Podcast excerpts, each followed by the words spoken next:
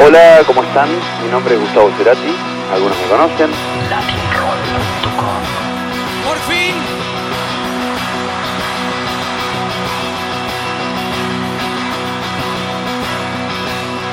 Una eternidad esperé este instante.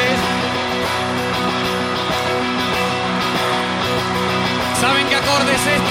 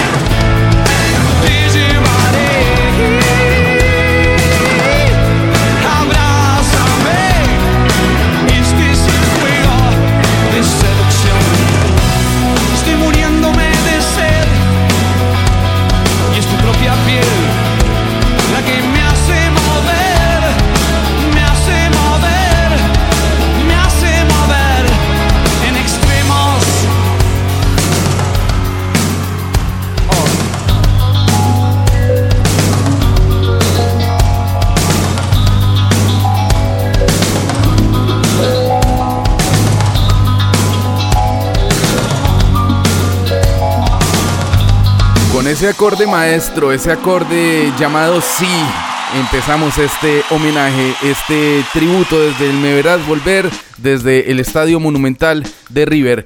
Aquel estadio que llenaron en múltiples oportunidades esa gran banda, ese trío llamado Soda Stereo. Vamos a hacer este especial, vamos a rendirle tributo a uno de los hombres insignias y una de las voces y de las guitarras más importantes que ha tenido nuestra lengua en toda su historia. Este es el Siempre es Roll a través de latinroll.com en donde repasaremos la vida, la obra de Soda Stereo, de Gustavo Adrián Cerati Clark y por supuesto rescataremos muchísimas anécdotas porque si algo nos ha pasado por la vida es que hemos crecido junto a la música de Soda Stereo y de Gustavo Cerati. Y qué manera de comenzar. Estábamos escuchando estos juegos de seducción una canción que, que casi que cada vez que la oímos nos transporta momentos y yo creo que es lo que vamos a hacer durante lo largo y ancho de banda de este especial vamos a recordar muchos momentos eh, que, que, se asocian con canciones porque de alguna manera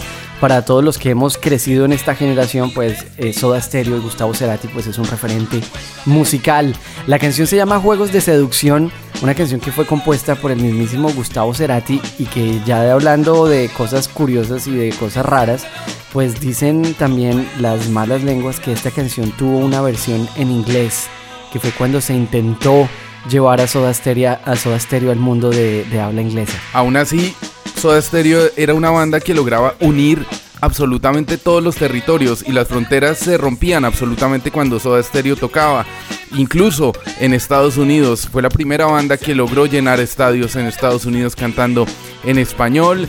Fue la primera banda que logró llenar estadios en diversos lugares de América Latina y por eso mismo estábamos abriendo con eh, esta obra maestra cuando realmente arrancaba esa gira del Me Verás Volver por allá en el 2007 cuando regresaba Soda Stereo. Esto pertenece al primer Soda Stereo que cumple justamente este año 30.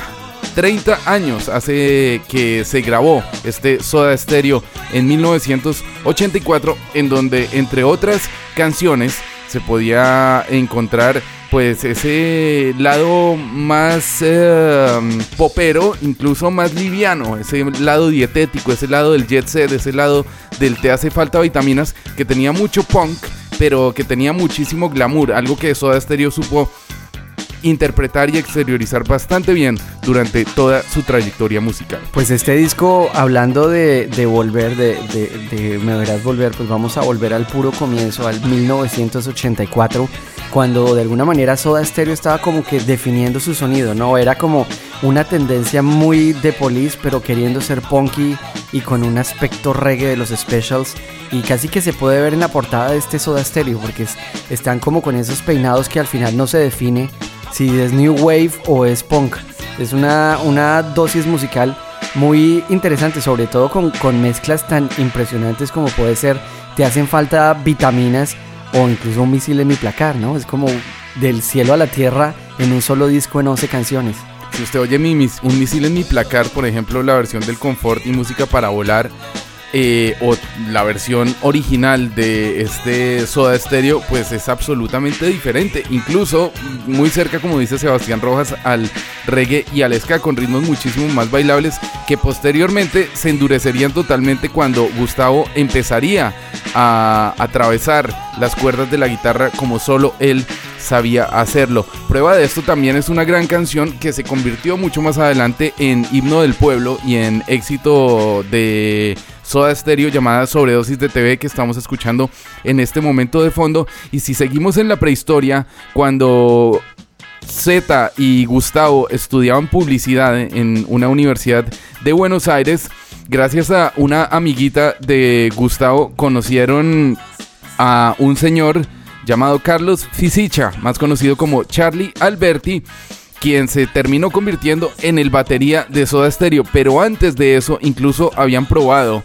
con Andrés Calamaro, quien les prestaba instrumentos en una banda un poco preliminar que tuvieron Cerati y Zeta Bosio. Este disco, además de, de, de, ser como una prueba de sonidos, a mí más que un disco me, me parece que es como una, una, un, un, sampler, ¿no? Uno encuentra como pedacitos de todo lo que va a sonar Soda Stereo para los años siguientes. Hay una canción que tal vez es una de las baladas más importantes de la historia de la música que, que, se hace en español y fue escrita por Daniel Melero. Se trata de Trátame suavemente y es como, una vez más, vuelvo a mi, a mi, a mi ejemplo de, de cambios de sonido. Imagínense usted una canción como ¿Por qué no puedo ser del jet set? Y después de un par de canciones meterse en la oscuridad total de Trátame Suavemente.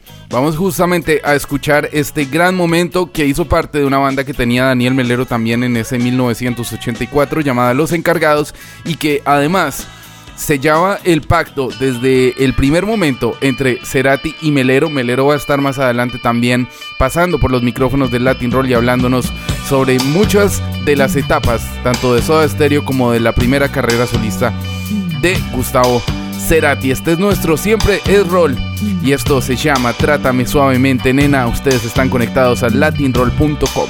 Latinroll.com. Alguien me ha dicho que la soledad se esconde tras tus ojos y que tu blusa adora sentimientos que respiras. Tienes que comprender que no puse tus miedos donde están guardados y que no podré quitártelos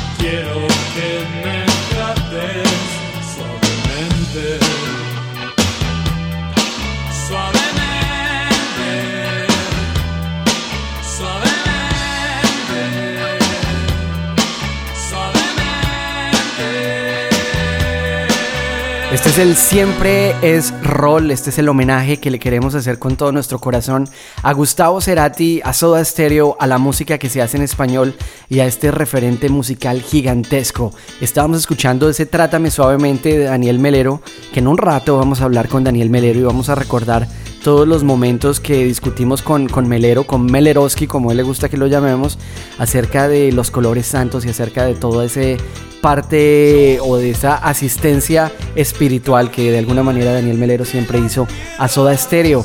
Eh, sigamos avanzando y en esta época pues Soda Stereo estaba como en un plan completamente explosivo, estaba invadiendo Latinoamérica en una velocidad increíble y llegó un momento en que cada año había un disco nuevo de Soda Stereo, ¿no? Este es en el 85 y este es el disco número 2, se llama Nada Personal.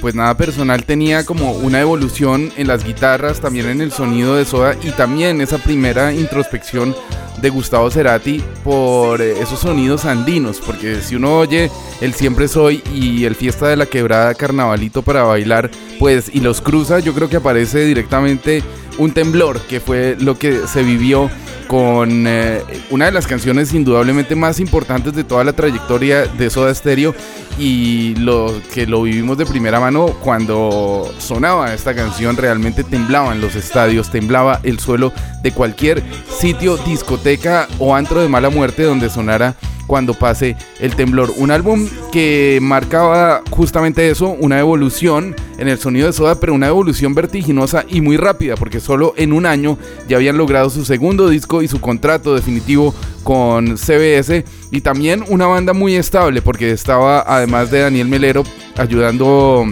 en algunas cosas pues eh, Richard Coleman, quien fue también importantísimo dentro de toda la trayectoria de Soda Stereo y también de Gustavo Cerati, porque recordemos que al final Coleman fue el último guitarrista líder que tuvo Gustavo dentro de sus últimas giras. Este disco eh, consolida de alguna manera el sonido de Soda Stereo y lo aleja un poco de, de, esas influencias tan grandes de las que hablábamos en, discos, en el disco anterior como puede ser The Police o como puede ser Specials o como puede ser el punk y comienza tal vez a hacer una reproducción de lo que estaba pasando en, Europa, de lo que estaba pasando también en parte de Estados Unidos, que era esa evolución de alguna manera del punk y del reggae en el New Wave.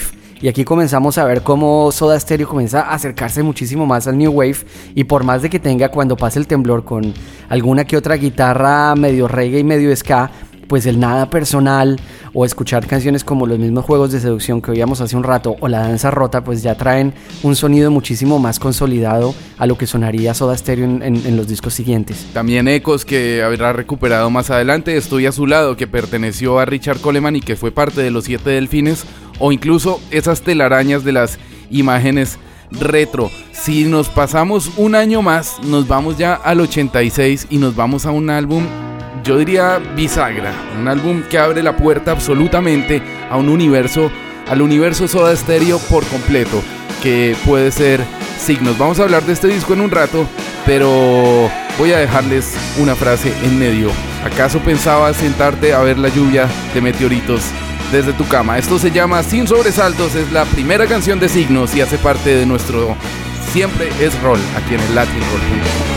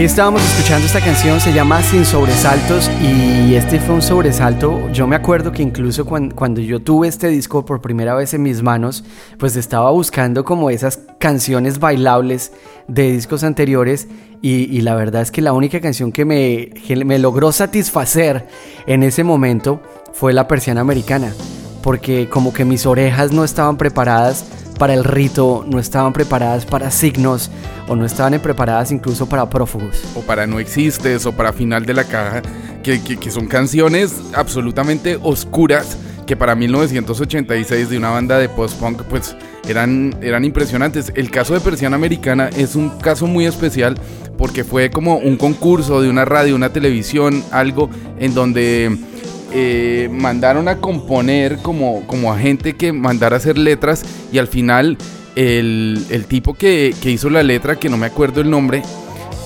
junto a Gustavo por supuesto, eh, hicieron la persiana americana y se convirtió en el hit absoluto del pueblo que se complementaría, por supuesto, con Prófugos, que se complementaría con Signos y con otras de las grandes canciones que eh, están dentro de este álbum. Además, otro dato muy importante es que un par de años después, Signos sería el primer álbum de un artista latinoamericano editado en formato CD en el extinto ya formato CD, porque mm, si nos ponemos a ver las estanterías de los CDs ya no sirven prácticamente para nada.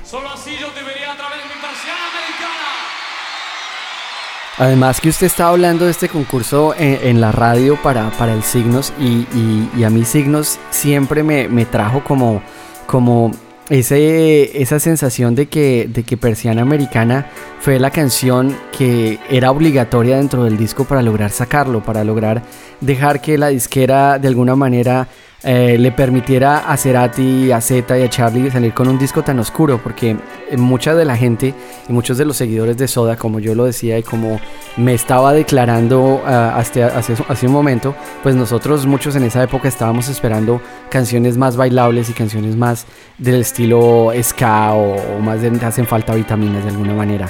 Así que ese Persiana Americana fue como el pasabordo para poder sacar ese disco como la excusa para poder sacar ese disco. Y después de eso yo creo que habría algo obligado y era como sacar como una especie de recopilatorio de grandes éxitos.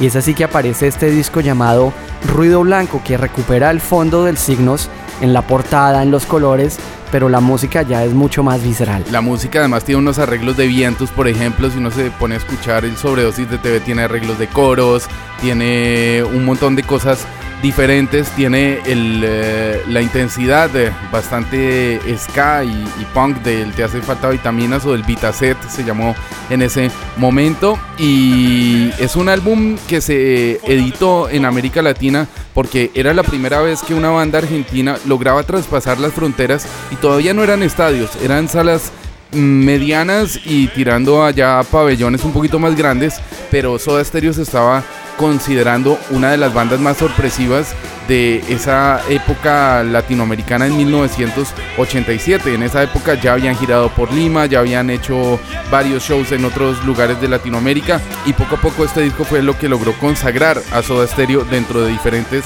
de América Latina.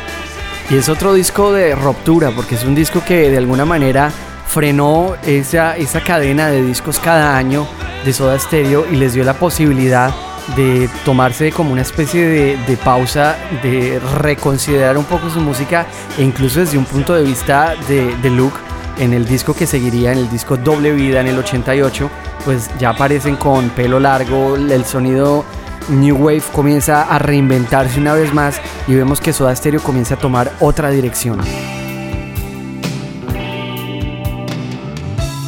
Además, eh, Doble Vida es eh, el primer álbum grabado íntegramente fuera de eh, territorio argentino. Si bien Charlie García ya había hecho clics modernos y muchas de sus grabaciones en la ciudad de Nueva York, la producción estuvo a cargo de Carlos Salomar, un gran productor que había trabajado desde Jagger hasta McCartney pasando por Bowie y con todo el sonido que le dio Carlos Salomar al trío pues se logró algo absolutamente increíble, como pudieron ser eh, ese picnic en el cuarto B, como ese riff impresionante de la ciudad de la furia, que en algún momento se llegó a barajar que pudiera ser el título del álbum, pero que al final terminó siendo doble vida, o quizá lo que sangra la cúpula. Yo recuerdo ya en 1988 cuando sonaba en la radio en Colombia tanto la cúpula como Picnic en el cuarto B. Yo tenía quizá unos 8 o 9 años, ya perdí un poco la cuenta porque ya estamos un poco mayores, pero el botón de rec, ya lo he dicho varias veces en algunos programas de radio, pero el botón de rec lo descubrí gracias a la cúpula, porque yo ponía la radio y me ponía con el rec y pausa en la grabadora Sony esta que se le separaban los altavoces, los parlantes, y entonces era a pillar a ver cuándo carajo dejaba de hablar el locutor y empezaba el acorde de, de, la cúpula. Y me costó muchísimo tiempo poderlo grabar hasta que al final terminamos todos comprándonos ese doble vida de 1988, del cual no vamos a escuchar ni el picnic, del cual tampoco vamos a pasar por la ciudad de la furia, pero vamos a pasarles una canción que nos encanta y que es la que cierra el disco y que nos volvió completamente locos una vez pasaron los años. Esta es la terapia de amor intensiva, es Soda Estéreo, sonando en nuestro siempre es roll aquí en el latinroll.com.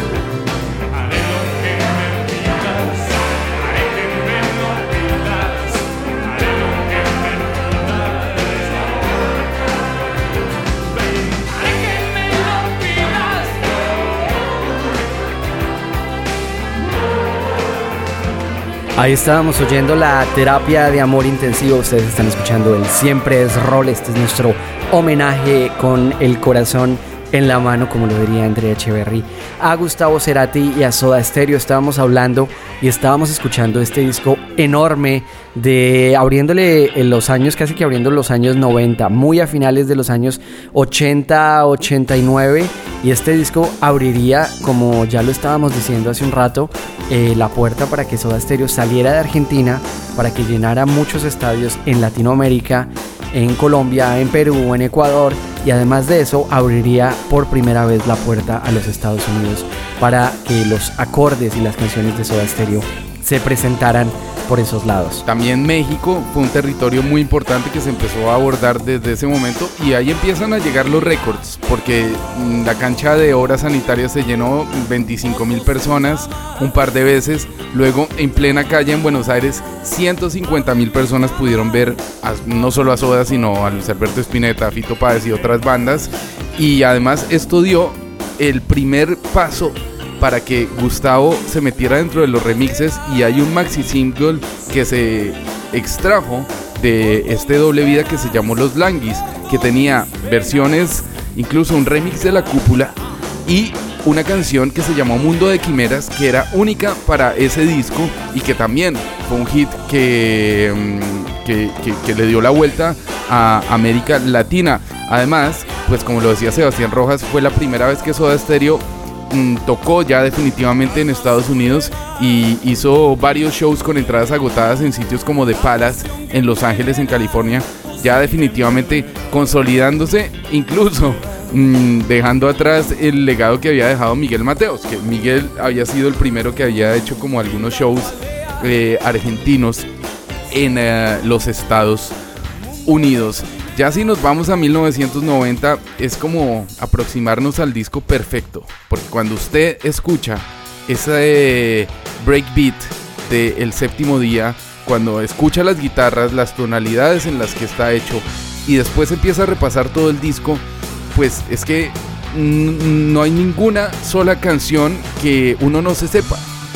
Solo ponerle play a, a Canción Animal y es un disco absolutamente completo.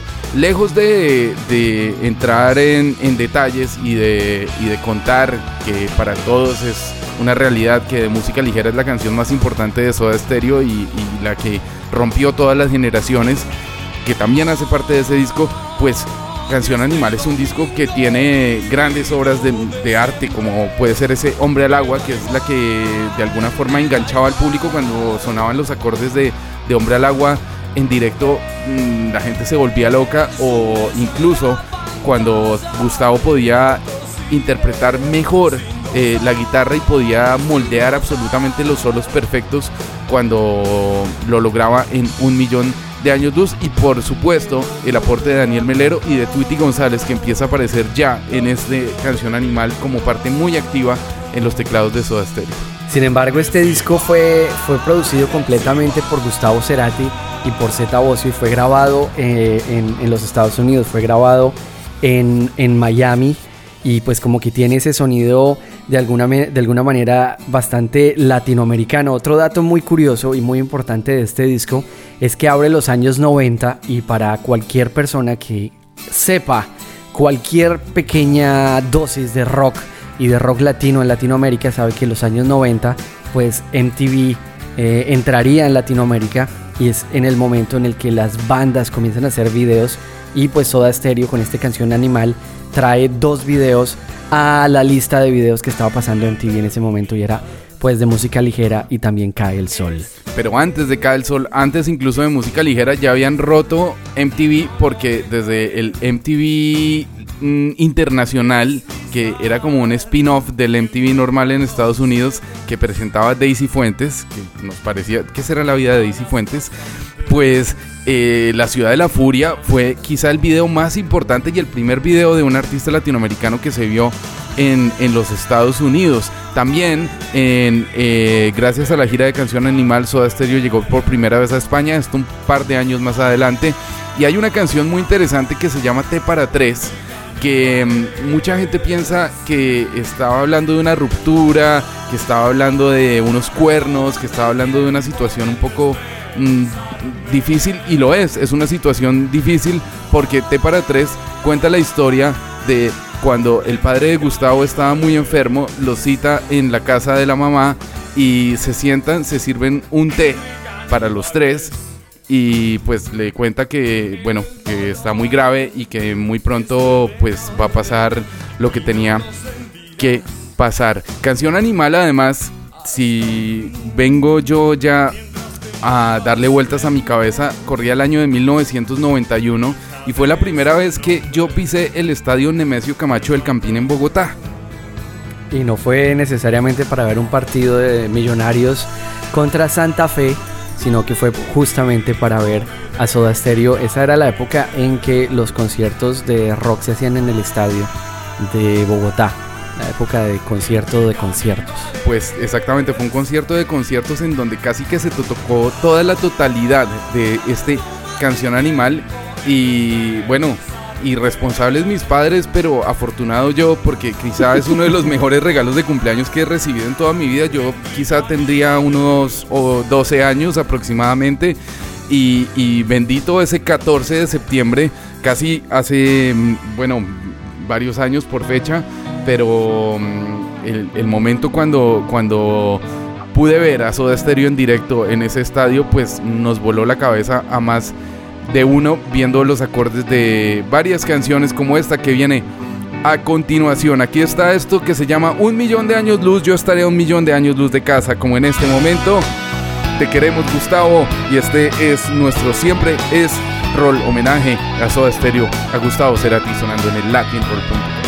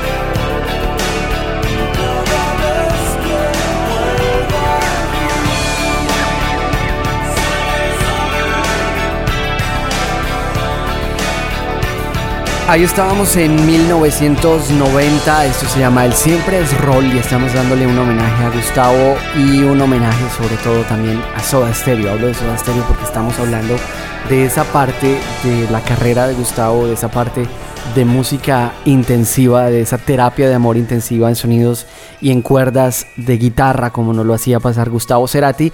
Y este es como el primer momento de ruptura. Es el primer momento de ruptura más espiritual que real porque es cuando Gustavo Cerati comienza a acercarse un poco más a las máquinas, a jugar con pedales, a conectar mini plugs estéreo monofónicos por todas partes y comienza a también a, meterse al laboratorio de Es un álbum absolutamente experimental, es un momento absolutamente clave también dentro de la historia del rock en nuestra lengua, porque lo hablábamos con Daniel y lo van a escuchar ustedes dentro de un momento. Colores Santos es un disco que fue hecho en 1992, justamente después de que termina la gira Animal, una de las giras más grandes y más importantes en la historia de cualquier artista de, la música en nuestra lengua. Y, Gustavo se sienta con, con Daniel, hacen estas canciones, muestran estas texturas, nos dan vueltas por el universo y, y tejen un disco que años después, incluso todavía, tiene un valor absolutamente maravilloso y yo lo metería dentro de los álbumes más importantes de, la historia del rock en nuestra lengua.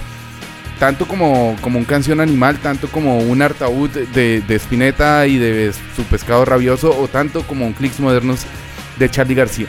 Y es que es un disco que además de que, de que es completamente experimental, tiene canciones que, que lograron a su vez eh, tener un éxito impresionante en la radio comercial, como puede ser El Hoy Ya No Soy Yo, como puede ser El Cosume, la, la Marea de Venus, por ejemplo, o La Vuelta por el Universo. Son canciones que al final, por más de que tuvieron experimentación, por más de que tuvieron muchísima psicodelia y muchísimos efectos electrónicos, pues lograron a su vez mantenerse de alguna manera con, las listas y con la forma en la que Soda Stereo y Gustavo Cerati estaba, estaba planteándose a manera musical.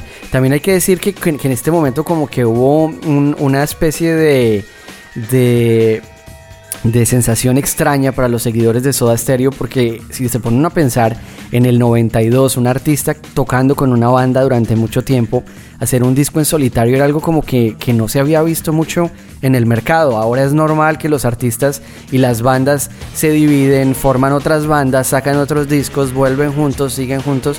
En esa época era mucho más raro. Además es un, es un disco que abre la trayectoria de, de Gustavo Cerati y que además nos muestra que Gustavo era capaz de evolucionar muchísimo más, no solo el sonido de Soda Stereo, sino su propio sonido y que cada vez se iba perfeccionando, no solo en las guitarras, sino en la calidad sonora. Aquí está Daniel Melero hablándonos sobre Soda Stereo y por supuesto sobre los colores santos aquí en el siempre es roll en el latinroll.com. Latinroll.com. Es el mismo que usaste.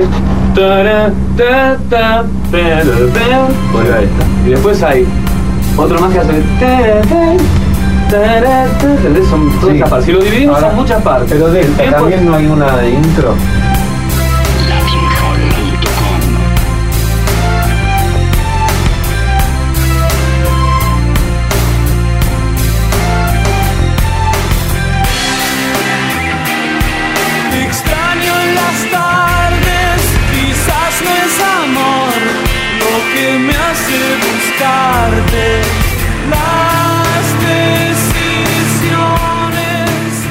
Daniel, hay otro de esos chicos que están bastante barbudos y peludos que, se atravesó en algún momento de tu carrera y se convirtió en una, en una alianza bastante visionaria. Yo quiero decir que por allá en los 90 eh, los audífonos de nuestros Walkman amarillo no daban para, para, para, para de pronto reproducir el sonido que puede tener este disco. Quiero que me hables de Colores Santos y quiero que me hables de esa, de esa relación con Cerati. Bueno, eh, Colores Santos, la verdad, yo creo que no lo escucho desde el año 92, así que eh, tengo un recuerdo muy vago, pero esta, mm, hace como, no me veo mucho con Gustavo, eh, hemos tenido muchas diferencias, sobre todo artísticas, y y también de, modos personales, pero lo que siempre creo que ambos, hasta cada vez que nos encontramos, a veces este, trasnochadamente nos llamamos en un arrebato y nos quedamos hablando por teléfono horas. Eh, yo sé que ahí y, que él aquí tiene un aliado. Eh, pero un aliado casi te podría decir como una especie de aliado de la vida. Hemos compartido momentos muy duros de la vida de cada uno juntos. Este, y creo que fuimos muy sólidos cada uno en el peor momento del otro.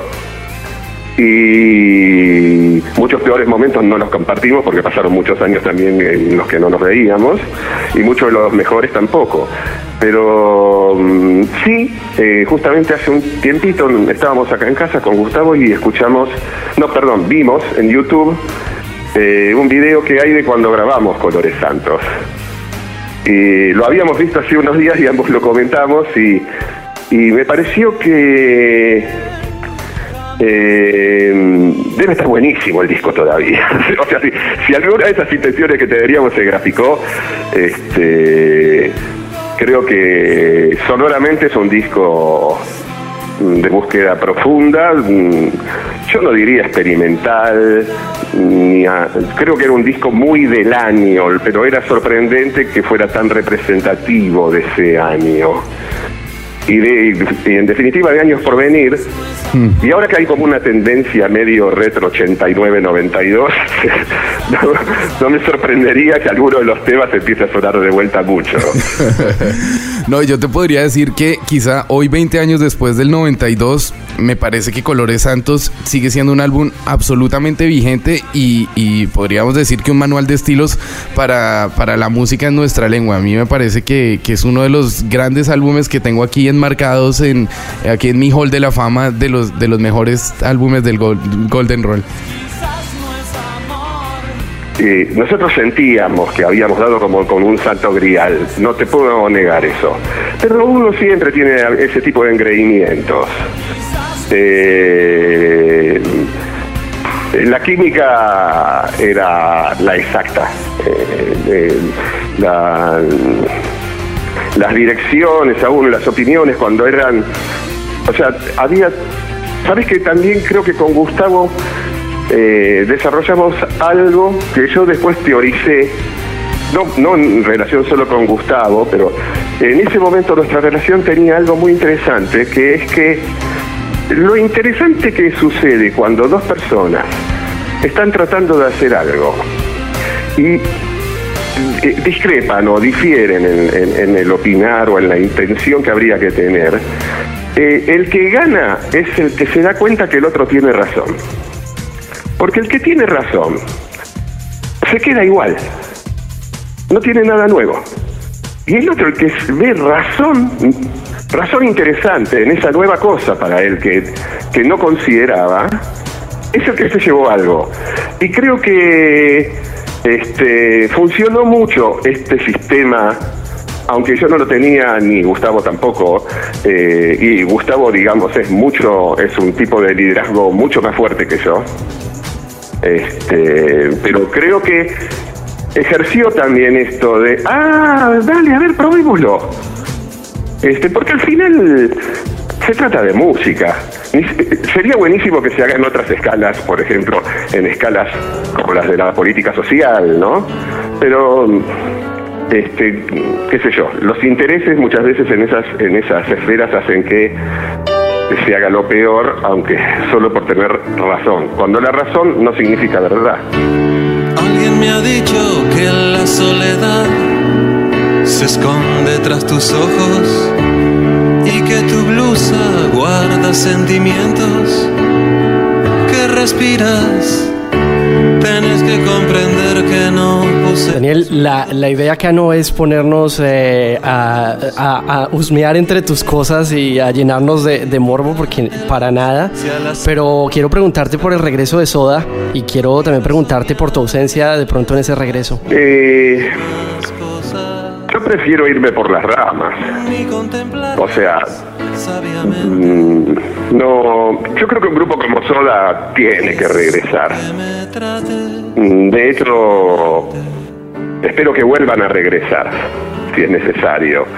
Pero además, cuando ese regreso está construido de la manera que estaba construido, creo que era poco nutriente, salvo para para la economía de, empresas y, y por ahí la gente yo creo que lo disfrutó mucho. Entonces yo no sé si en- en- si lo vamos a ver desde el enfoque del entretenimiento es totalmente válido. Ahora a mí me entretienen otras cosas. Y y nada, qué sé yo, fundamentalmente yo cuando dejé de trabajar con ellos fue más por la relación que tenían entre sí ellos que porque hubiera un problema conmigo. eh, porque mucha gente cree que por ahí los demás tenían celos de mí y eso es totalmente inexacto. Yo siempre me sentí muy apreciado por los tres y hasta para mí era muy difícil estar entre gente que no se apreciaba y era la marca. Y, y nada, yo no, no pude resistir trabajar en ese contexto. Probablemente va a estar sonando esa porquería, el llamado en espera, que nunca logro que me lo saquen. Empezó a sonar alguien que lamentablemente me está llamando. Pero bueno, no sé si me pude expresar bien en lo que siento. No es de mi interés, Sí. tal vez está bien para Soda, pero tampoco me gustaría verme tampoco volví a hacer... eh, cuando vuelvo atrás es por algún concepto que me interesa, eh, no sé, re, reposicionar en un en un contexto en el que no estaba. Pero justamente puede ser que sea un arreglo musical de una canción o algo así, pero nunca una gira en donde voy a tocar un repertorio. No, no, no, no, me interesa eso. No sé si de, alguna manera también sentiste que el, el valor de tu aporte a, a la música de Soda Stereo fue de pronto un poco mm, desprestigiado, ¿no? Porque ah, personalmente me parece que cae el solo tu aporte en Dínamo o eh, desde Trátame Suavemente. Carlton ni siquiera iba a estar en el disco. Yo tuve que hacer una fuerza infernal para que quedara en el disco. Imagínate. Este, y para mí es un tema muy importante en el álbum y, y hubiera preferido que no estuviera anclado en 1990. Este, me parece que podría haber sido ese el que hubiéramos charlado de sacarlo. Pero bueno, por suerte para mí quedó Cae el Sol y también quedó el otro. Yo creo que en el corto plazo mi colaboración eh, por los fans, o por la crítica no tanto, eh, pero por los fans era como embromado, era como meter a Yoko Ono en los Beatles, ¿viste? Una cosa así veían. Pero creo que con el tiempo el público fue cambiando de opinión. Yo lo noto mucho eso eh, navegando internet, cómo, cómo fue cambiando esta visión, ¿no? De todas maneras, si yo tuviera que preocuparme por lo que se dice de hasta de mis discos, generalmente cuando salen, porque lo de por es una excepción.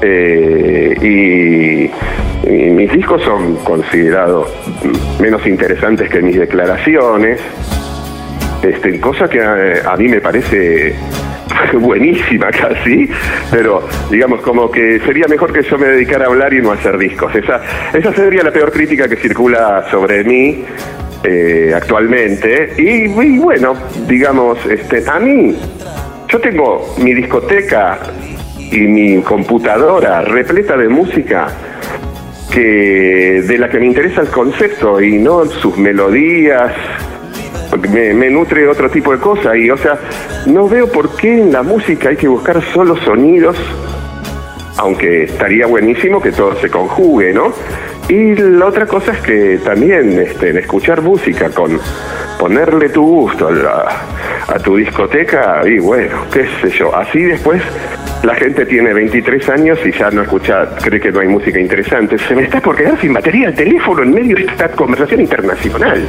Ahora voy a usar otro a ver si está cargado. No me corten, por favor, ¿eh?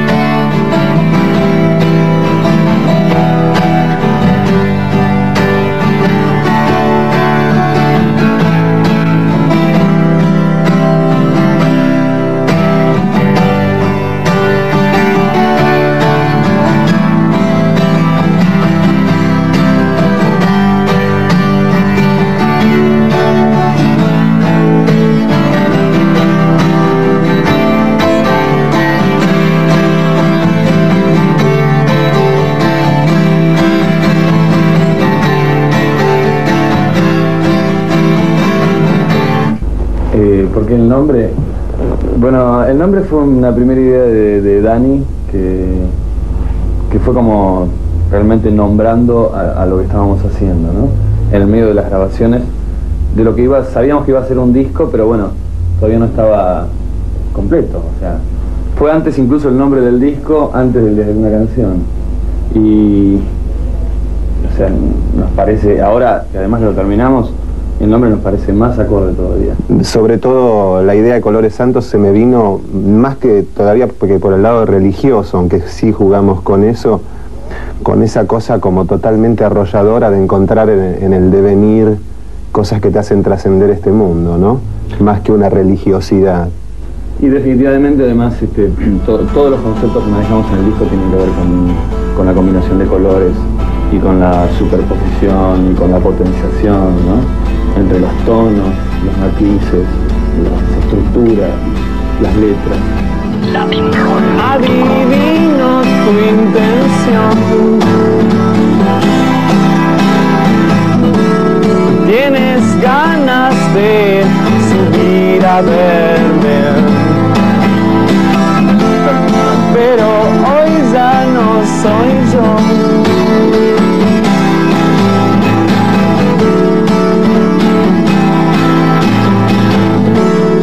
La otra noche te arrojé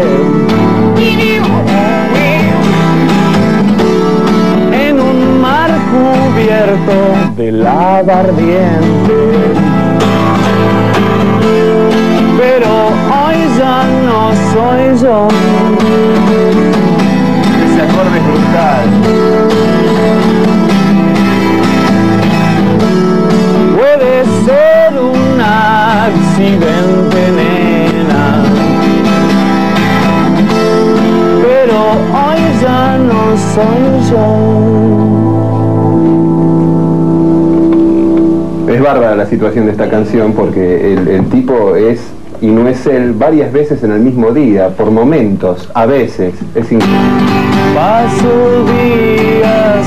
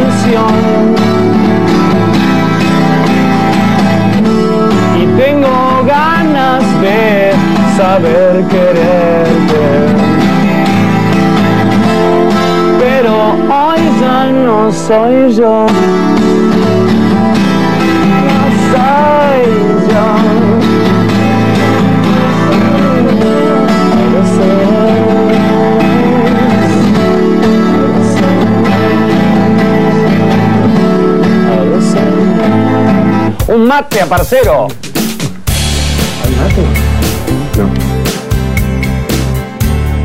Esto es para que les crean a ustedes nada más. Sí, lo mío es impresentable, pero eh, tengo la vanidad de hacerlo. Soy Daniel Melero a veces.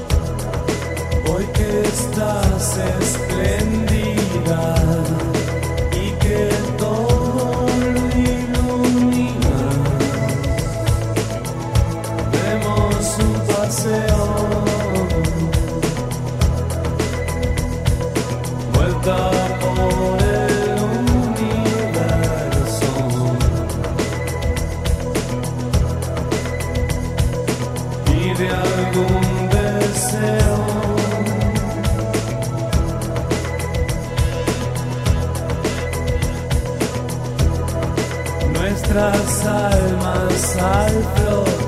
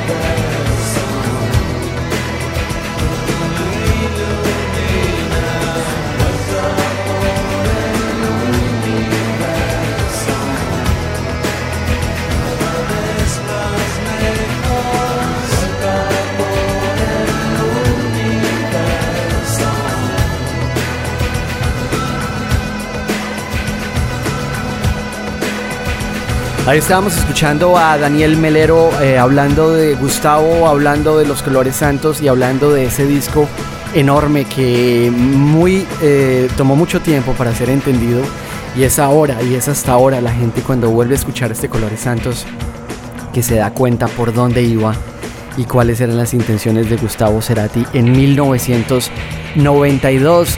Sin embargo, eh, mientras este, esta, escena y esta receta musical se estaba cocinando con Melero, pues Soda Stereo no paró de trabajar y Soda Stereo estaba trabajando en otro disco que también de alguna manera volvería a cambiar el sonido de Soda Stereo y es un disco que se llama Dynamo que salió justamente un año después de estos colores santos. Es un disco que rompe absolutamente el concepto de Soda Stereo. Todo el mundo esperaba un Canción Animal Volumen 2 o mm, bueno, volvamos a lo que pasaba con Nada Personal y con el primer Soda Stereo.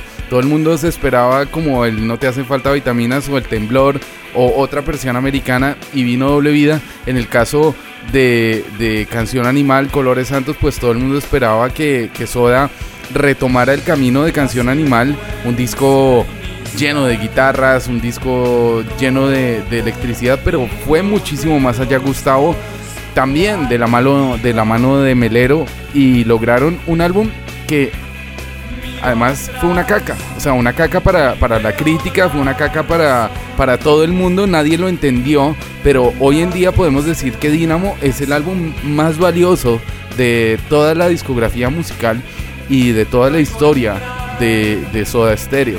Suele pasar con estos discos que cuando salen a, a la crítica, y realmente no es a la crítica, sino al dueño de la disquera, no le parecen y al final como que la gente termina por entenderlos. Y se repite una vez más la historia de la que estábamos hablando al puro comienzo de este programa, cuando estábamos hablando del nada personal y cuando estábamos hablando del signos. Se repite exactamente la misma historia. Son 12 canciones de las cuales hay una sola que sería la canción que sonaría en la radio y sería el pasabordo de alguna manera para que la discográfica o la disquera aceptara publicar este disco.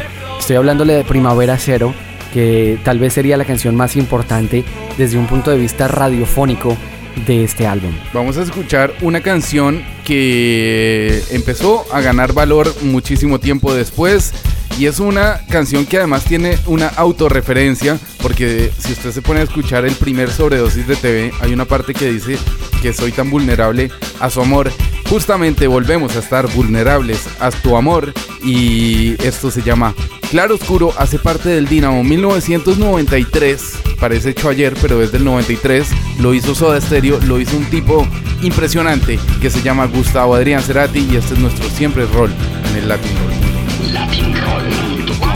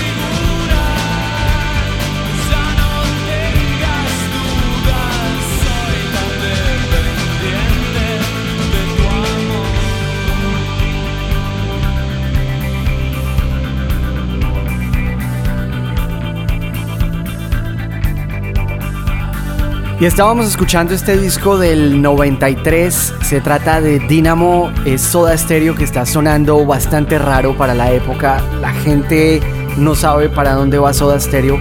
Cuando Gustavo Cerati arremete una vez más y se sale completamente de Soda Stereo para trabajar en un disco que de hecho fue completamente grabado en Chile, bueno, entre Chile y Argentina y que además de eso pues trae un sonido bastante refrescante para Gustavo Cerati y se trata del Amor Amarillo, que además de eso incluye una vez más a, a Tweety González y en esta, en esta ocasión se acercó muchísimo más a Tweety González para producir este disco, muchas más guitarras. Muchísimas más guitarras, incluso hay guitarras que no parecen guitarras, que parecen baterías, que parecen bajos, que parecen teclados y son capas y capas y capas de guitarras que se logran amalgamar impresionante dentro de las acústicas y las eléctricas. Hay canciones mucho más electrónicas como Pulsar que se terminó convirtiendo en, yo me acuerdo, varios shows de, Gustavo cuando sonaba Pulsar era una pista de baile absolutamente, parecía una rave y esto también le daba pie a, a, seguir con lo que había planteado en Colores Santos y a evolucionar muchísimo más con proyectos eh, que vamos a hablar un poquito más adelante que fueron los que hizo con, con la música electrónica, pero no se quedaba ahí, incluso reversionó algunos de sus héroes de la guitarra como Luis Alberto Spinetta o canciones tan bonitas como A Merced, que es la que cierra el disco y, y nos muestra como una faceta muchísimo más pura de, del propio Gustavo. Además, para esta época, pues vale la pena decir que Sebastián ya lo comentaba, fue grabado en Chile y no fue por casualidad, sino porque Cecilia Amenábar, su chica de ese entonces, pues estaba embarazada y,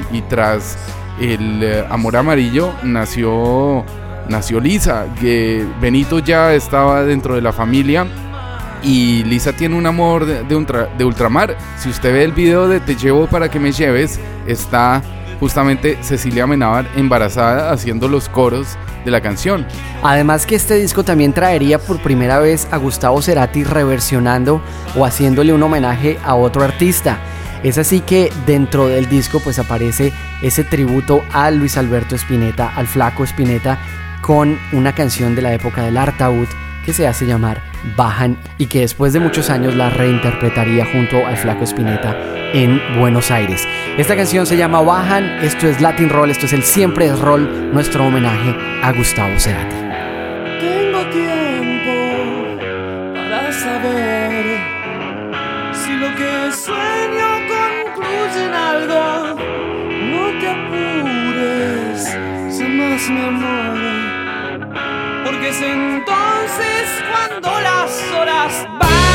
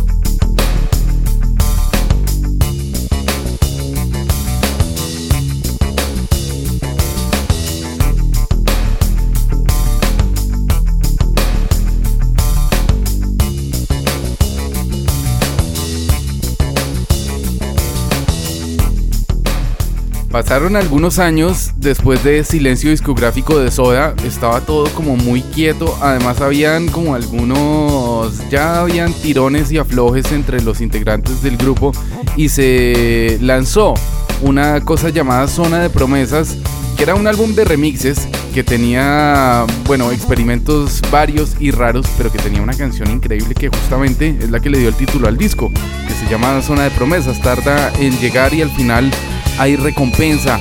A partir de ese momento, Soda Stereo se mete a trabajar en eh, uno de los álbumes más completos en la historia de Soda Stereo. Y, si bien Soda había siempre evolucionado y había crecido dentro de su sonido, nunca se había autorreferenciado en, en un álbum. Y fue lo que pasó con Sueño Stereo en 1995 terminaría siendo el último álbum en estudio de Soda Stereo. Después vendrían un par de, de, cositas interesantes de las cuales vamos a hablar más adelante. Pero Sueño Stereo es un disco con el que Soda volvió a su sonido más puro. Incluso si usted se pone a escuchar el beat de Zoom y ese video que recordamos todos grabados en el planetario de, de, Buenos Aires, pues es como una autorreferencia al beat del temblor, ¿no? Totalmente, es el beat del temblor pasado por unos sintetizadores bastante envenenados y distorsionados. También las guitarras completamente, yo creo que también pasadas por sintetizador, como ella usó mi cabeza como un revólver, también unas guitarras bastante espaciales.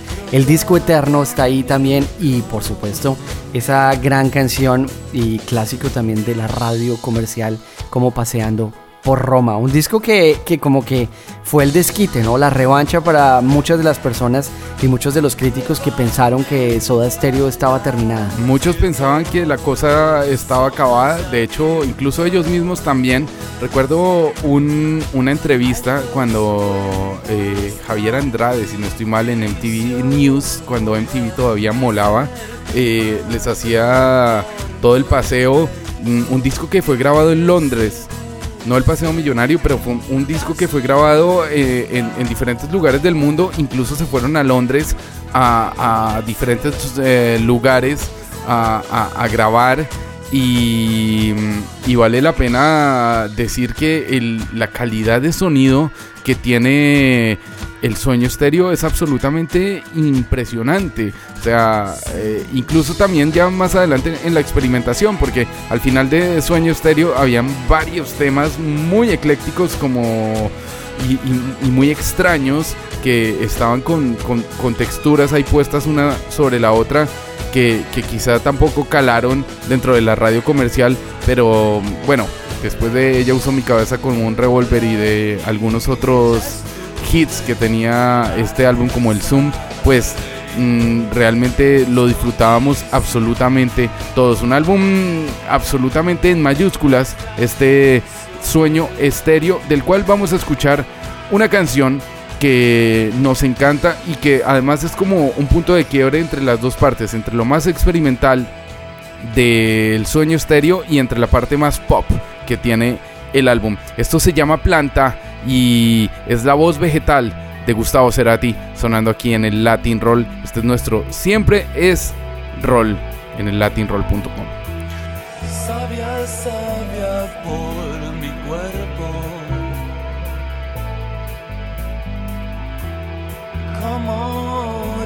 De Acapulco, voy preparándome.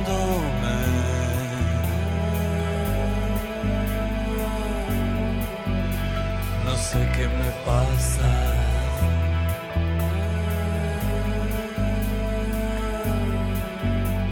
Quizá no puedo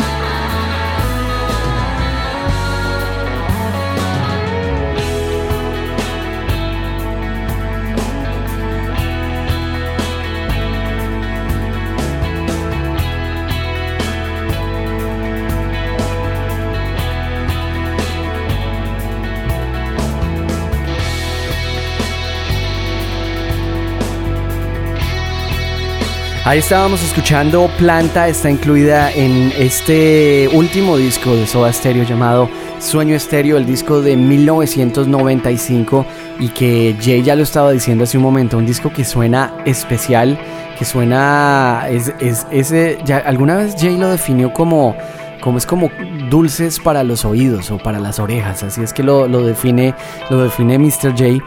Eh, y bueno, esto es muy importante también en el disco que traería a, uno de los ingenieros musicales más importantes de Argentina y que se daría a conocer además como lo es Eduardo Vergallo. Es uno de los, de los personajes más importantes ahora de la música en, en, Argentina, uno de los, de los ingenieros que ha grabado y que ha mezclado los mejores discos. Y pues yo creo que este fue el disco también que puso a Eduardo Vergallo en el frente de, de, la producción sonora en Argentina. Además, eh, a partir de este disco se empezó a generar como una especie de, de, incertidumbre. Ya venía desde antes la incertidumbre de que Soda Stereo se va a acabar, de que no sabemos si van a volver a estar juntos, de, de toda esta historia. Pero um, Gustavo también lo dijo muy claro en alguna entrevista y en algún paralelo que, que se hizo.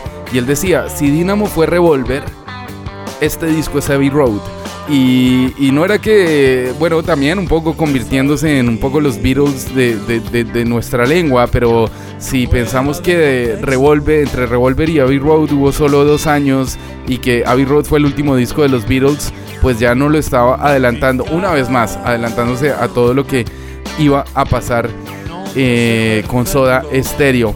No obstante, y fue gracias a la cadena de televisión MTV, cuando estaban de moda los unplugged, después de el de no sé cuál fue el primer unplug, el de los Cadillacs, pues MTV los llamó y les dijo para hacer uno. Es que siempre Soda Stereo como que ha estado dentro de los rumores, ¿no? Y, y cuando uno se mueve dentro de la fama, los rumores siempre se lo pueden comer y se pueden enca en encargar de, de, casi que acabarla uno. Uno de los grandes rumores de, de los años 90 era que MTV le estaba ofreciendo una cantidad de dinero exorbitante a Soda Stereo para que hicieran un MTV Unplugged. Con lo cual, eh, también las malas lenguas decían que Soda Stereo siempre se negó a hacer un disco sin guitarras eléctricas, porque para ellos las guitarras eléctricas siempre lo fueron y para Cerati siempre lo fue uno de sus, de sus materias primas de construcción musical. Al final llegaron a un acuerdo y es que yo creo que, que no, no, son muchos los artistas que se puedan dar el lujo de cambiar un formato como era el MTV Unplugged y permitir los instrumentos eléctricos, porque si ustedes escuchan ese confort y música para volar de Soda Stereo, pues a la hora de la verdad no es un Unplugged. A la hora de la verdad no es un Unplugged y, y si uno oye la promo, me acuerdo muchísimo de la promo de esto, no estaba vendido como un Unplugged, era un Replugged, que también Gustavo lo comentaba de de esa manera, porque sí tenía guitarras acústicas y sí tenía unas reversiones impresionantes, ya lo hablábamos al principio del programa, la versión de un misil en mi placar es absolutamente diferente a la inicial, pero también se hacen unas aproximaciones eléctricas impresionantes, como lo que pudo haber hecho con ellos Usó mi cabeza como un revólver, las canciones de Sueño Estéreo como El Ángel Eléctrico, o también la parte más acústica y eléctrica, que es lo que vamos a escuchar dentro de un momento, que es esta versión que viene a continuación, que hace parte del canción Animal y que además se termina convirtiendo en el cementerio club de Luis Alberto Spinetta, una vez más diciéndole a Luis que gracias a él fue que pues Gustavo se había metido dentro de las guitarras eléctricas después de ver muchos shows de Spinetta y que además lo hicieron varias veces en directo más adelante. Aquí está Soda Stereo de su confort y música para volar, uno de los únicos álbumes del MTV Unplugged que son obras maestras por sí solas. Y este es el T para 3 con el Cementerio Club de Luis Alberto Spinetta sonando aquí en el latinroll.com. Es nuestro siempre es rol. Latinroll.com. Las tazas sobre el mantel, la lluvia.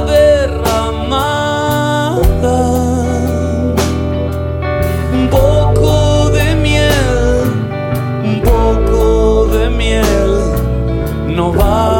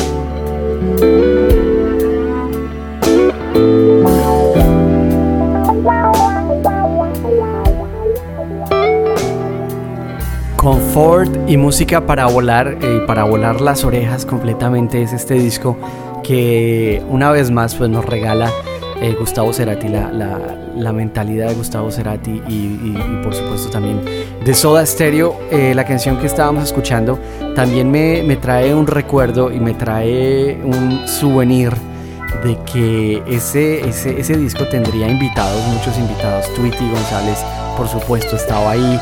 Muchos de los amigos y trabajadores y acompañantes de Soda Stereo estuvieron ahí, pero también Andrea Echeverry de Los Aterciopelados aparecería de invitada en este disco haciendo una reversión. Y esta sí que fue una reversión de La Ciudad de la Furia, porque además de que se equivocó cantándola, pues quedó así, ¿no? Se equivocó, pero es una versión tan espacial que no podría decir que le ganó a la original, porque mm, decirlo es, eh, es, es, es casi que una, una mentira.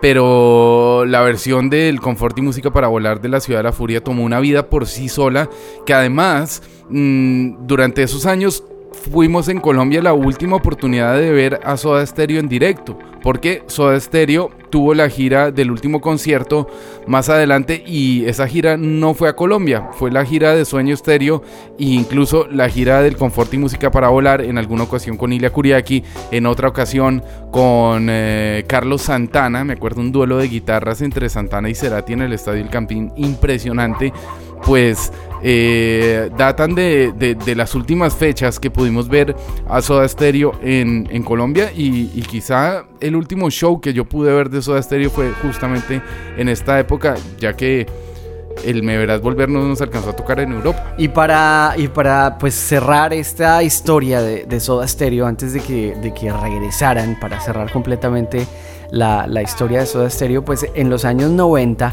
finales de los años 90, como que hubo una otra gran cadena de, un movimiento de tributos, ¿no? Comenzaron a salir discos tributo a todo el mundo y entre los discos de tributo aparecería ese tributo a Queen. Y pues es este recopilatorio que fue producido y recopilado por Cachorro López, no me extraña, y por Tony Peluso, eh, aparecería la última grabación de estudio de, de Soda Stereo. Hay que decir que este disco puede tener canciones tan horribles como We Are the Champions, cantada por La Unión, pero también puede tener canciones tan impresionantes o tan bonitas como puede ser el Algún Día, la última grabación que haría Soda Stereo. La música aturdía y no escuchabas mi canción. Inútil fue negar esa distancia entre los dos. Ahora todo es bruma y no hay luces que seguir. Si piensas volver.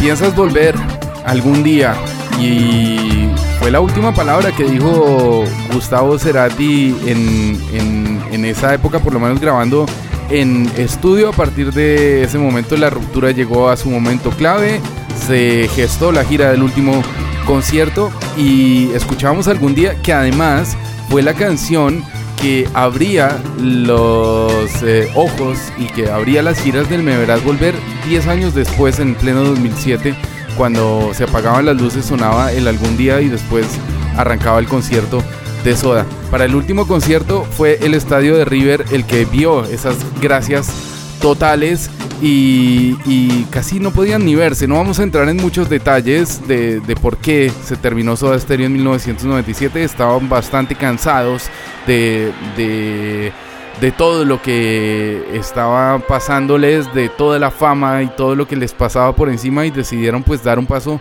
al costado. Y uno de los mejores pasos al costado que, que nos encontramos mm, pues se encuentran dentro de este último concierto que tiene un DVD eh, buenísimo, que de hecho fue uno de los primeros DVDs que se sacaron al mercado de un artista latinoamericano, una vez volviendo a la vanguardia de todo. Y vamos a escuchar esta, una de las canciones que más le gustan a Sebastián Rojas, que hacen parte de ese signos y que tiene un solo de guitarra para chuparse los dedos. Esto se llama El Rito y ustedes están escuchando el Siempre es Roll aquí en el latinroll.com.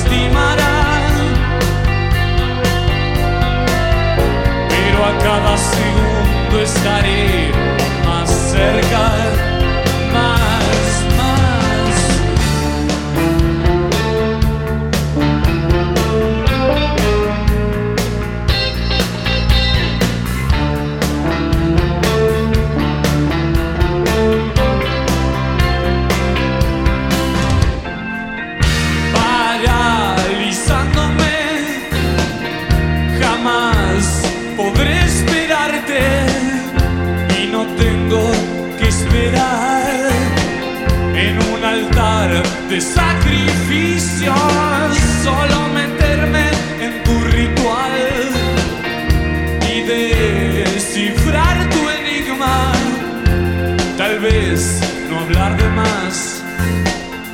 El silencio no es tiempo perdido,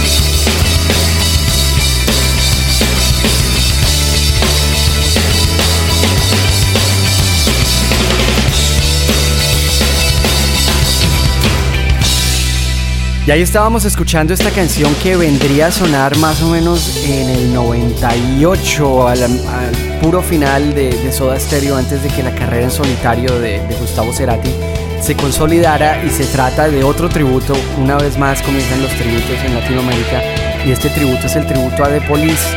La única diferencia es que recordemos, eh, para, para cuando estábamos hablando del comienzo de este programa, de cómo Police de alguna manera marcó la historia y fue uno de los grandes influyentes de la música de Soda Stereo. Es así que Soda Stereo o Gustavo Cerati, mejor aún, eh, se encarga de hacerle un homenaje a The Police con esa gran versión de Bring Me On The Night que se traduce como Tráeme la noche y que además de eso no solamente traería la noche sino que también traería a Andy Summers, el guitarrista original de Police, a participar en su propio tributo.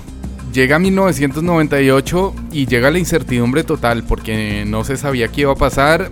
Soda Stereo se había terminado, no tenía vuelta atrás y todos estábamos esperando pues a ver qué iba a pasar con, con Gustavo. Y de pronto llega el 99 y nos encontramos unos sonidos andinos, nos encontramos una tapa azul Muchas veces nos preguntamos por qué compramos los discos o sobre todo por qué los comprábamos en los 80s y en los 90s. Y por ejemplo, uno de los discos que me llamó mucho la atención para comprar fue eh, el fue el ruido blanco porque veía a los punks o bueno a los medio cures ahí en la tapa. Pues el caso de Bocanada también es un poco así especial porque la tapa es muy bonita y vemos esa bocanada humo que se convierte también en un paradigma absoluto y, como en el pistoletazo de salida de la evolución absoluta de Gustavo Cerati, un álbum que tiene de todo y que tiene esas guitarras de Gustavo, que tiene la electrónica por todos lados y, que tiene también incluso música instrumental y, y hasta orquestal, porque de aquí después del verbo carne se desprenderían esos episodios sinfónicos de los cuales no vamos a hablar mucho, vamos a hablar más bien de este Bocanada y también de uno de los mejores shows que yo he visto en mi vida, que fue en el Palacio de los Deportes aquel año 2000 en Bogotá, cuando estábamos, bueno, no, no, habíamos ni siquiera visto el último concierto, Cerati llevaba muchos años sin ir a Bogotá y ese Palacio de los Deportes casi se cae en pedazos cuando sonaron esos primeros samples de Río Babel. Pues es que 1999 yo creo que es uno de los años más importantes para la música en español, para el rock latinoamericano y es justamente el año en el que Bocanada ve la luz. Fue grabado eh, principalmente en los estudios Abbey Road en Inglaterra, en Londres, también algunas de las canciones fueron grabadas en, en Argentina, en Buenos Aires y dentro de los artistas que acompañan a Cerati pues aparece Fernando Nalé que además de eso nunca se despegaría de Gustavo Cerati después y también eh, un grosso de la música alternativa en Argentina. Leo García estaría dándole una inspiración eh, un poco más alternativa, yo diría Gustavo Cerati, un poco más underground, a pesar de que este disco, pues de underground no tiene nada, porque es el disco que todos estaban esperando. Es el disco que todos estaban esperando y es un álbum que tiene cosas impresionantes, pero del cual vamos a pasar por ese adorable puente y es el momento de decirle a Gustavo que gracias por venir y que vamos a estar viniendo cada vez a su música para volverla a escuchar. Esto se llama Puente, hace parte del Bocanada y ustedes están escuchando el siempre es Roll aquí en el latinroll.com. Hoy te busqué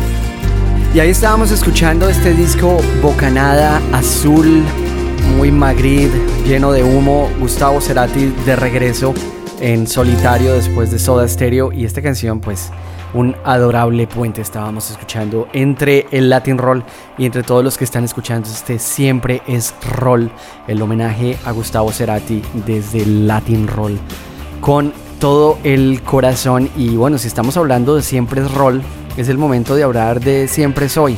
Estamos en el 2002, año de cambios completamente para nuestras vidas, Mr. J. Era cuando nuestra vida tenía que tomar algún rumbo y cuando Latin Roll de alguna manera comenzaba a aparecer en el fondo, muy en el fondo. Y, y, Gustavo Cerati aparece con este disco, ¿no? Un disco que una vez más lo aleja de alguna manera de las guitarras y lo acerca a los sintetizadores, a los samplers y, al envenenamiento musical, el, el tuneo de las ondas. Y vuelve también como esa parte más new wave, eh, si nos encontramos el artefacto con esas guitarras eh, voladas o el karaoke o el nací para esto, un álbum mm, lleno de, de, un montón de matices, también bastante incomprendido por la crítica, cosas imposibles, pues es imposible, es innegable eh, la calidad de, ese track, pero además es un álbum que tiene muchos tracks. Es un álbum que tiene casi 15, 16, 17. 17 canciones entre dos de las cuales tiene como invitado a Charlie García. Está también Tea Time, está Toy Selecta. Tiene un disco de reversiones en donde se acercó muchísimo más electrónica, a la electrónica y más adelante vamos a hablar un poquito de esos proyectos electrónicos de Gustavo, pero también es muy importante para nosotros porque es la primera vez cuando podemos acercarnos realmente a Gustavo y, la vida nos da la oportunidad de, hacer la primera entrevista con él. Usted hace un rato mm, decía que, que yo decía que él hacía dulces para los oídos y realmente cuando yo me quedé solo en esa cabina de radio y, lo tenía en, en, el teléfono y la espalda me sudaba por todos lados, en vez de llorar... A lo que olería ese estudio. Ese estudio olía a mico. Eh, pues realmente lo primero que dije para, para desinflar todo fue haces chocolate para los oídos. Y afortunadamente también Gustavo se lo tomó como, como un buen piropo, porque también él en, algunas notas lo decía. Muchas veces es peor un piropo mal puesto que un insulto bien dicho. Y, y también corrimos como un poquito ese riesgo y, fue ese 2003 cuando tuvimos la primera aproximación y la primera oportunidad de, hablar con Gustavo. Una charla muy amena, no muy larga, pero la cual queremos en este momento compartir con todos ustedes. Pues vamos a escuchar este disco naranja, vamos, yo creo que es el color naranja el que lo hace uno pensar en chocolate y antes de que escuchemos a Cerati hablarnos sobre este Siempre Soy, quiero decirle que en esa época los discos no me acababan de sorprender y de esas 17 canciones logré sobrevivir del track número 1 donde están las cosas imposibles hasta el track número 12 donde está altar sin ponerle pausa y sin moverme de, mi posición inicial de escucha. Acá está Gustavo Cerati, esto es el Latin Roll y vamos a escuchar su versión de Siempre es hoy.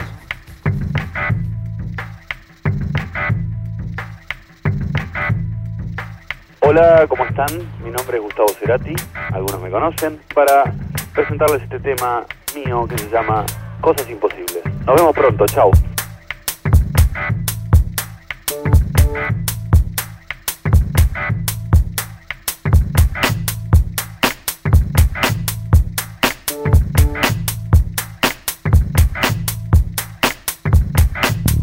Estamos en conexión Bogotá, Colombia, Buenos Aires, Argentina. Tenemos eh, línea directa con Gustavo Cerati. Quiero darte la bienvenida a Colombia. Este es uno de los músicos que mejor hace sonar la guitarra en América Latina y pues es un placer para mí hablar contigo. Bueno, hola, muchas gracias. Haces chocolate para los oídos.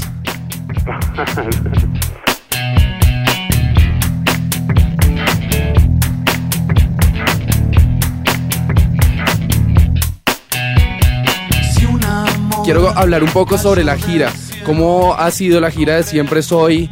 Eh, ¿A qué ciudades has ido? ¿Y qué banda te está acompañando en esta ocasión? Bueno, estuve, en principio arrancamos por México, hicimos una gira muy, muy grande y exitosa, porque la verdad es que hacía mucho tiempo, incluso desde las primeras épocas con Soda Stereo, que no tocaba en tantos lugares del interior de México mismo. Luego en Argentina, donde hicimos también bastantes lugares del interior y tocamos en Buenos Aires. Eh, hicimos Chile, varios lugares, Perú. Y también habíamos estado en Colombia, incluso antes de todo esto, con en Cali, en el Festival de Cali, eh, que fue nuestro como primer approach recién grabadito del disco. Eh, así que fue una sorpresa para bastantes caleños porque este, fuimos a tocar temas que todavía prácticamente no conocían a- a- al lado de otros obviamente de, de discos anteriores. ¿no? Claro, yo tuve la oportunidad de ver ese concierto en Cali, viajé desde Bogotá porque me gustó mucho el Siempre, el siempre Soy y me fui eh, por, por carretera a Cali y pues quedé muy contento con, con el repertorio que presentaste. ¿Va a ser muy similar el show eh, de Cali a- al show que vas a presentar aquí en Bogotá y en Medellín? No, es muy diferente porque en realidad ese fue como una especie de, digamos, eh, surgiendo la posibilidad de tocar en Cali, en realidad eh, hicimos, me acuerdo en ese momento, Cali y, también eh, Quito. Y como estábamos ensayando recién eh, para, para empezar a diseñar el show, fue una especie de, bueno, de, de cosa que armamos en ese momento, ¿no? Ahora, digamos, ya, ya está mucho más encaminado toda la idea del show, que eh, si bien to- toca muchos temas de Siempre Soy, también hay, temas de discos anteriores, temas de Soda Stereo, digamos, se, se arma con, con varios momentos de diferentes épocas y con una, bueno, con escenografía y con toda una situación ya más pautada, ¿no?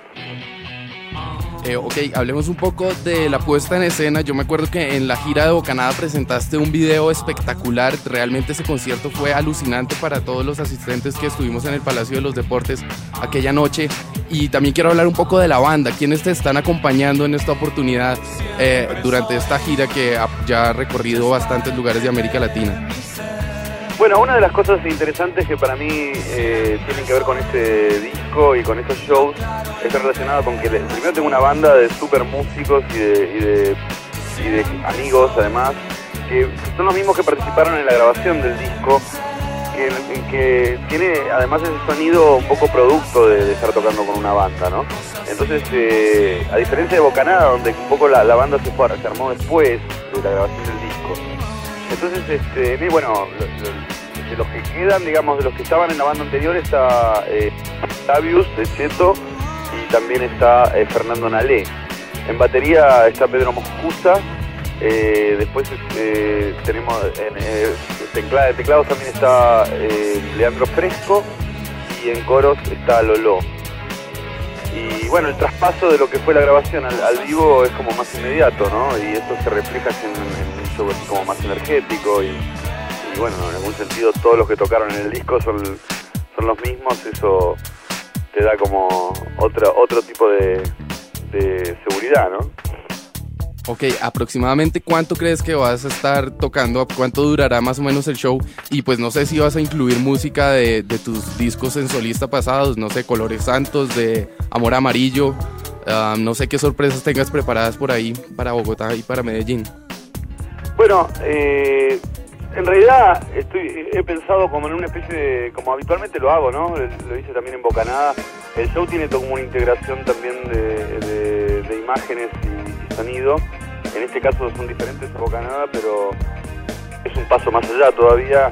Este, diseñamos una escenografía que podemos llevar a todos lados y, y, al y también, eh, eh, ah, si bien hay variaciones, un poco la idea del show eh, fue concebida de tal que funcionara, yo creo que en todos los lugares, ¿no? Igualmente cada show va a tener una particularidad, pero toco temas de, de discos míos solistas y también hay temas de Soda Stereo, eh, incluso más que, cuando- que en la época de Bocanada. ¿no? Eh, hablemos un poco de, de los sencillos del disco, ya conocemos Cosas Imposibles, ¿cuál sería el segundo eh, sencillo objetivo del Siempre Soy? Bueno, acá está sonando el tema karaoke o karaoke. Y estoy haciendo, terminando, hoy justamente terminamos el video eh, que va a salir en unos días más.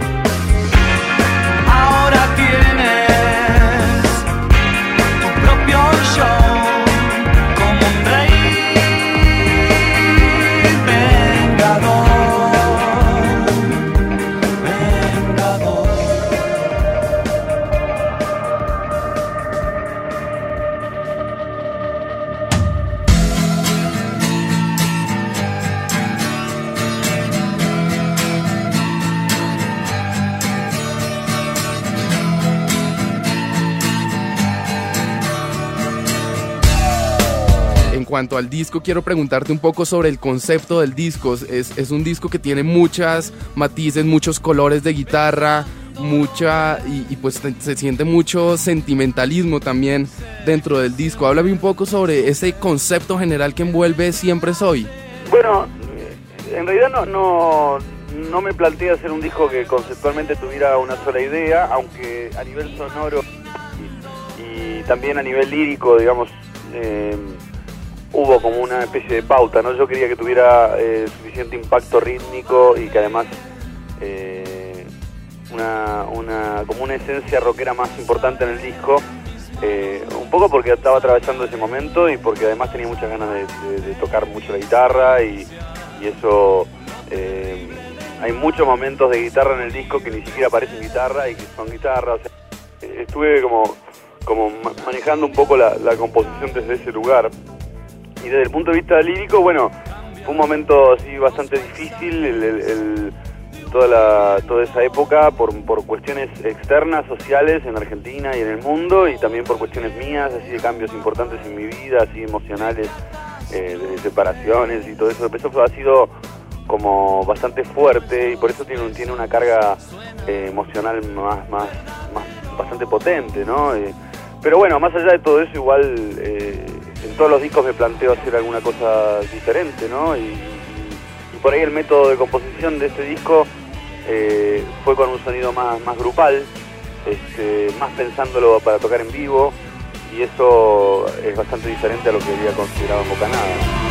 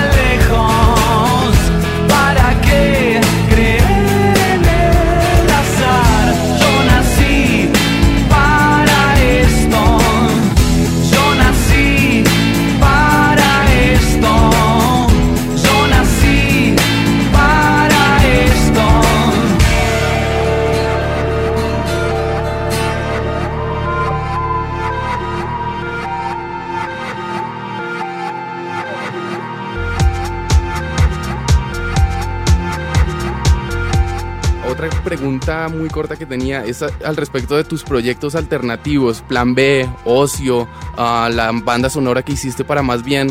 eh, en cuanto a la electrónica, ¿en qué va la carrera de Gustavo Cerati? Que es algo paralelo que has tenido, qué sé yo, hace ap- aproximadamente seis o siete años, no estoy seguro de hace cuánto. Bueno, eh, sigo haciendo cosas, este, habitualmente me, me piden música para películas, ahora tengo un par de proyectos para películas en Estados Unidos y en México, eh, algunas cosas en, en Argentina, también este, con Flavius y con, y con Leandro Fresco, que son dos músicos electrónicos, eh, digamos, para mí buenísimos, que además son editados ahora en Alemania, en Europa.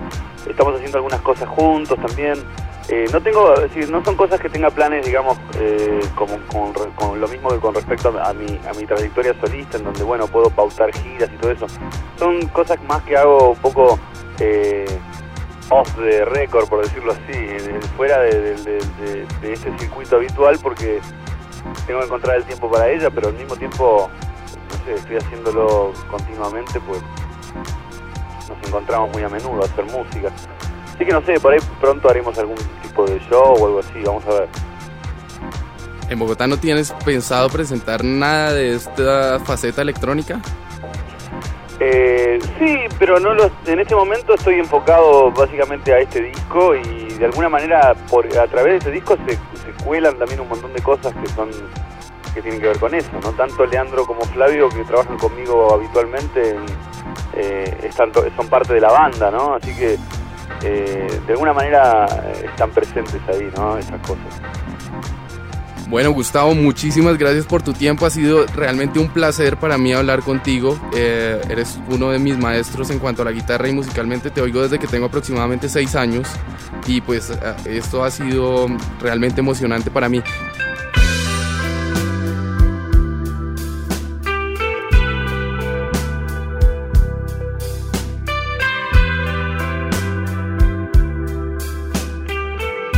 Gustavo Cerati, quiero mandarles un abrazo muy grande desde Buenos Aires y estoy con ustedes ahí en Colombia. Nos vemos pronto, chao.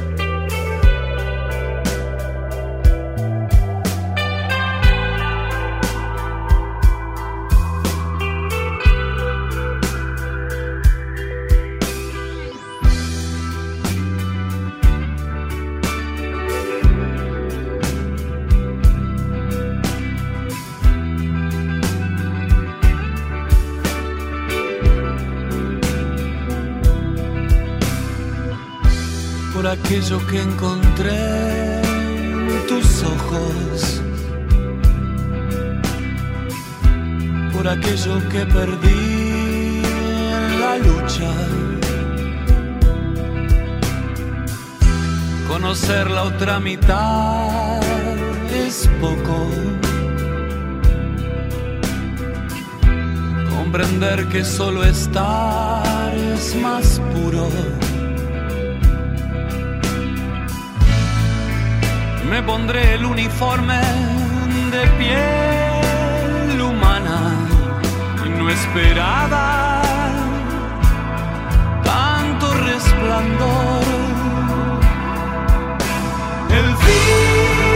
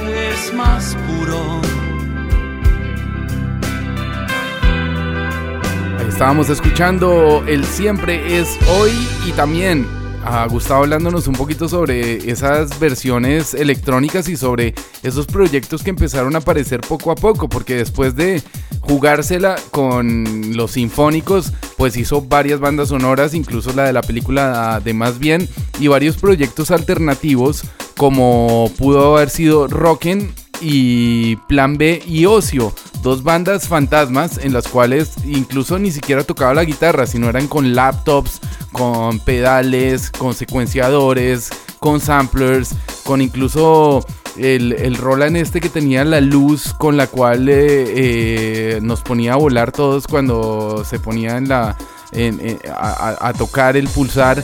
Y pues fueron proyectos muy interesantes que fueron en esa época justamente entre el Bocanada y el Siempre Soy cuando empezaron a dar vueltas y empezaron a ver la luz.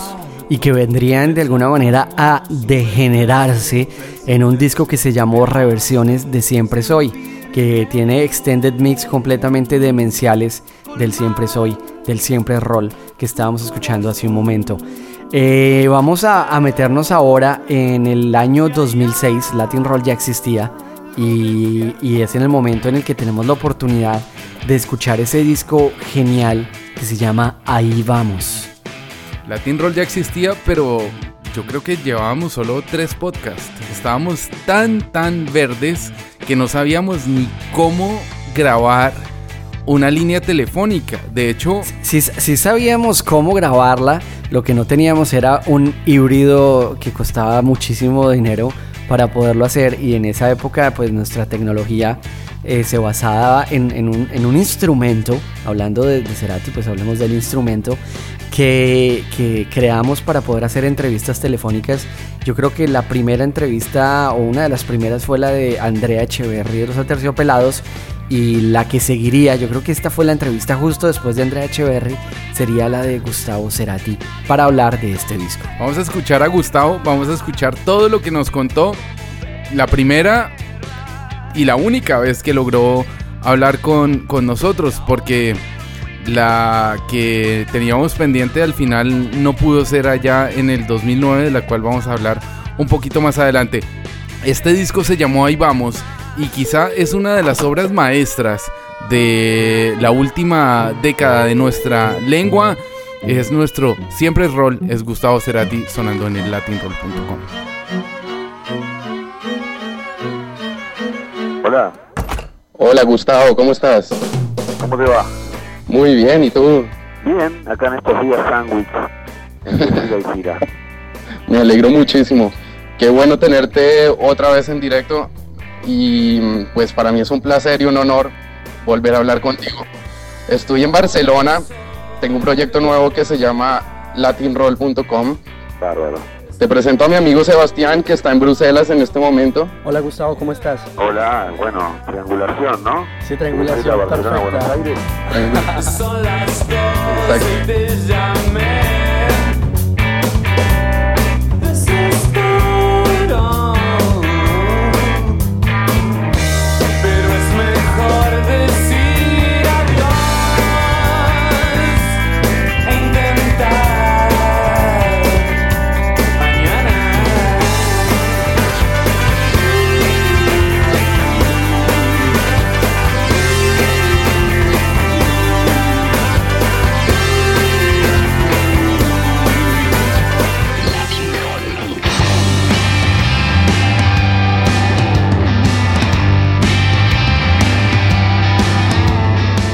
Este es el latinroll.com y estamos en directo Barcelona, Bruselas, Buenos Aires. Gustavo Cerati está al otro lado. ¿Y qué tal Gustavo? ¿Cómo vas? Y aquí en la punta del vértice. Según como lo veamos, ¿no? Exactamente. Oye, qué bueno tenerte, qué buen disco este Ahí Vamos. Realmente me, me gustó muchísimo y pues tiene muchísimo rock, muchísima guitarra, muchísima distorsión, muchísima actitud. Y pues cuéntame un poquito cómo fueron elegidas estas canciones y por qué hay tanto, como tanto punch, pero también hay canciones y baladitas muy bonitas. Bueno, todo buen disco de rock tiene que tener una buena balada, ¿viste? Es Claro.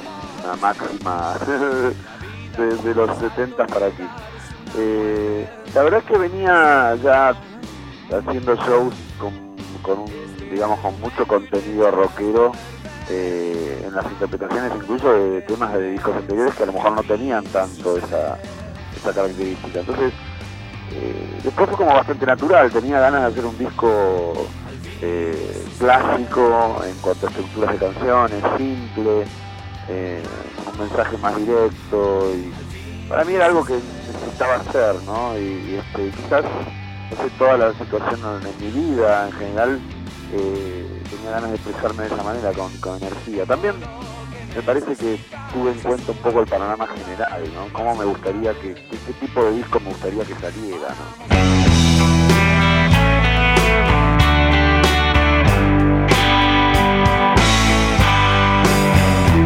Oye Gustavo, y ya que estamos hablando de este, de este nuevo disco, este Ahí Vamos, ¿cómo fue de pronto volver a trabajar con músicos que de pronto desde hace un tiempo no, no traías al estudio a grabar contigo? Por ejemplo, el caso del gran Richard Coleman, que no solo está ahí guitarreando contigo, sino que también estuvo por ahí en la composición de, varios de los temas de este álbum.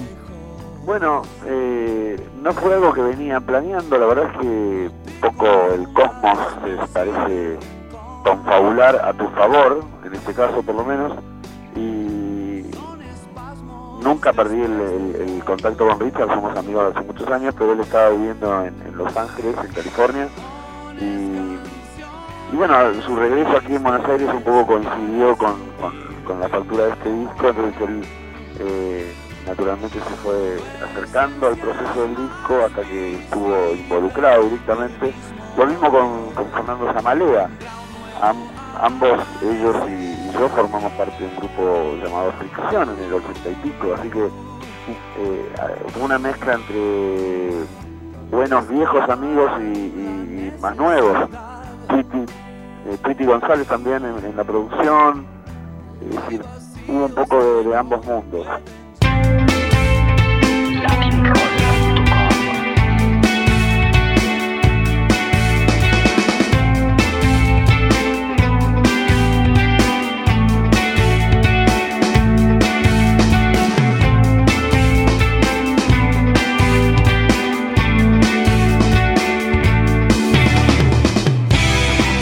Oye Gustavo, nosotros, bueno, en Bruselas y como para Europa más hacia arriba nos cuesta un poco más poder ver a, a, Cerati, pero por ahí en el YouTube no- nos pillamos una versión del lago en el cielo que es que nos daban unas ganas de estar ahí increíbles, de esa forma como que la canción empieza súper suave y tú vas como, no sé, como engatusando a todo el público con la guitarra, genial, ¿cómo, cómo te sientes tú en el escenario? Pues yo pienso que como que ya estás hipnotizando con la guitarra a todos los que somos súper viejos eh, seguidores de, de este Cerati.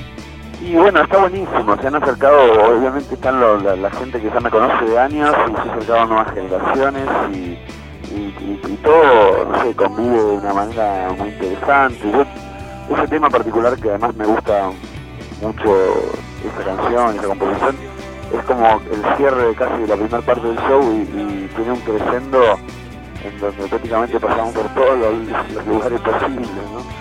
Así que nada, yo me siento muy bien, creo que, que hacía mucho que no me sentía tan energizado en el escenario. Cuando has amado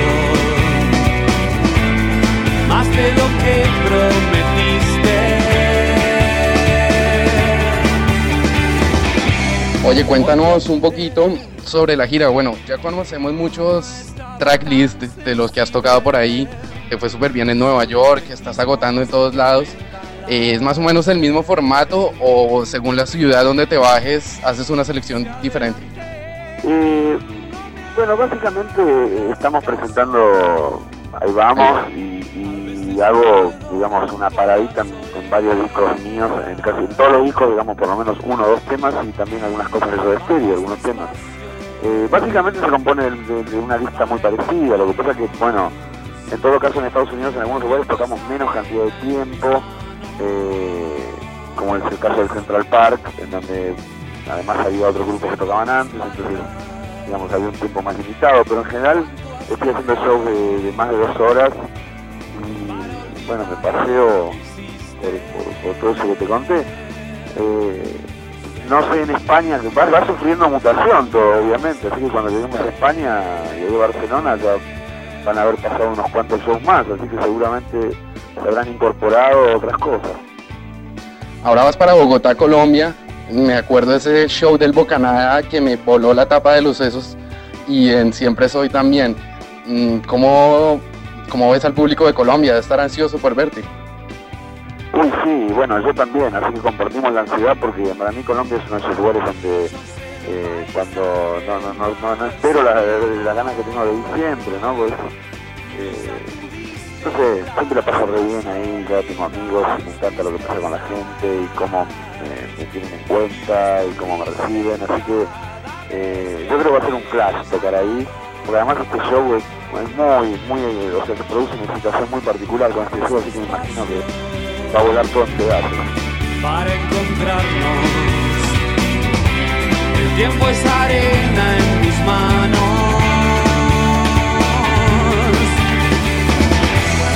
Lago en el cielo. Oh, es mi regalo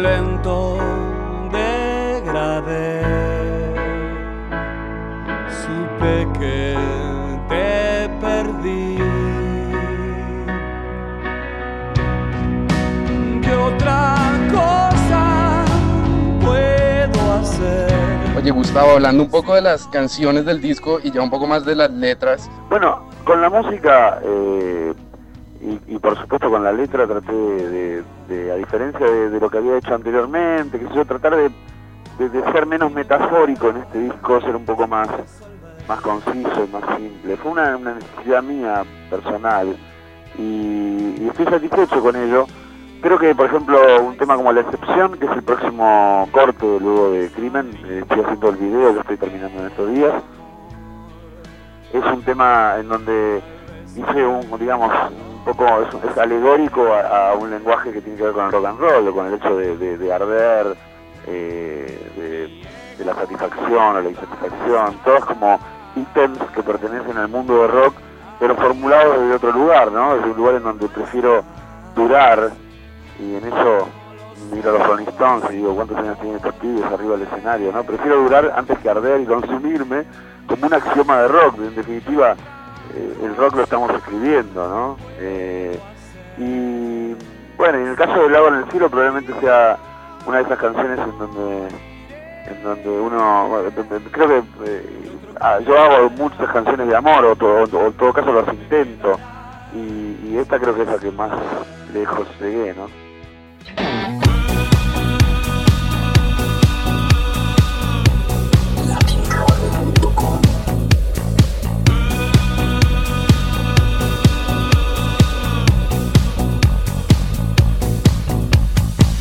Eh, Gustavo, y, de pronto metiéndonos en este vamos otra vez, y hace un momento Jaime te decía desde Barcelona que, la guitarra estaba súper presente en este disco, que de pronto estás como de cierta manera volviendo a, las raíces de, de Cerati con su guitarra, y la parte electrónica, ¿dónde queda? ¿Tienes pensado de pronto, al igual que, el Siempre Soy o al igual que algunos sencillos del Bocanada, hacer de pronto por ahí algún remix o soltar algunos, algunas versiones electrónicas, o, o cómo, cómo ves este álbum de pronto para, para el futuro? Y eh, sí, me parece que está bueno siempre eh, lo que tiene que ver con versionar, con mezclar. Eh, en este disco como una especie de condición me puse no no no incluir demasiado la cuestión del sonido electrónico porque prefería que mantenerlo así, con ese espíritu. Pero no no reniego de nada, ¿no? Eso es, este, todas esas cosas conviven en mí sin ningún conflicto, ¿no? Y mientras estaba tocando eh, o siempre soy y, estaba también con un grupo llamado Rocken que armé con Leandro Fresco y Flavius y, tocando música con laptops. Todo eso está, para mí, digamos, no, no, tengo contraindicación al respecto. Salvo que la gente se marea un poco y no entiende muy bien con qué se va a encontrar en el próximo show, pero bueno, eso en algún sentido me produce cierta, cierta cosa de excitación ¿no? también. Que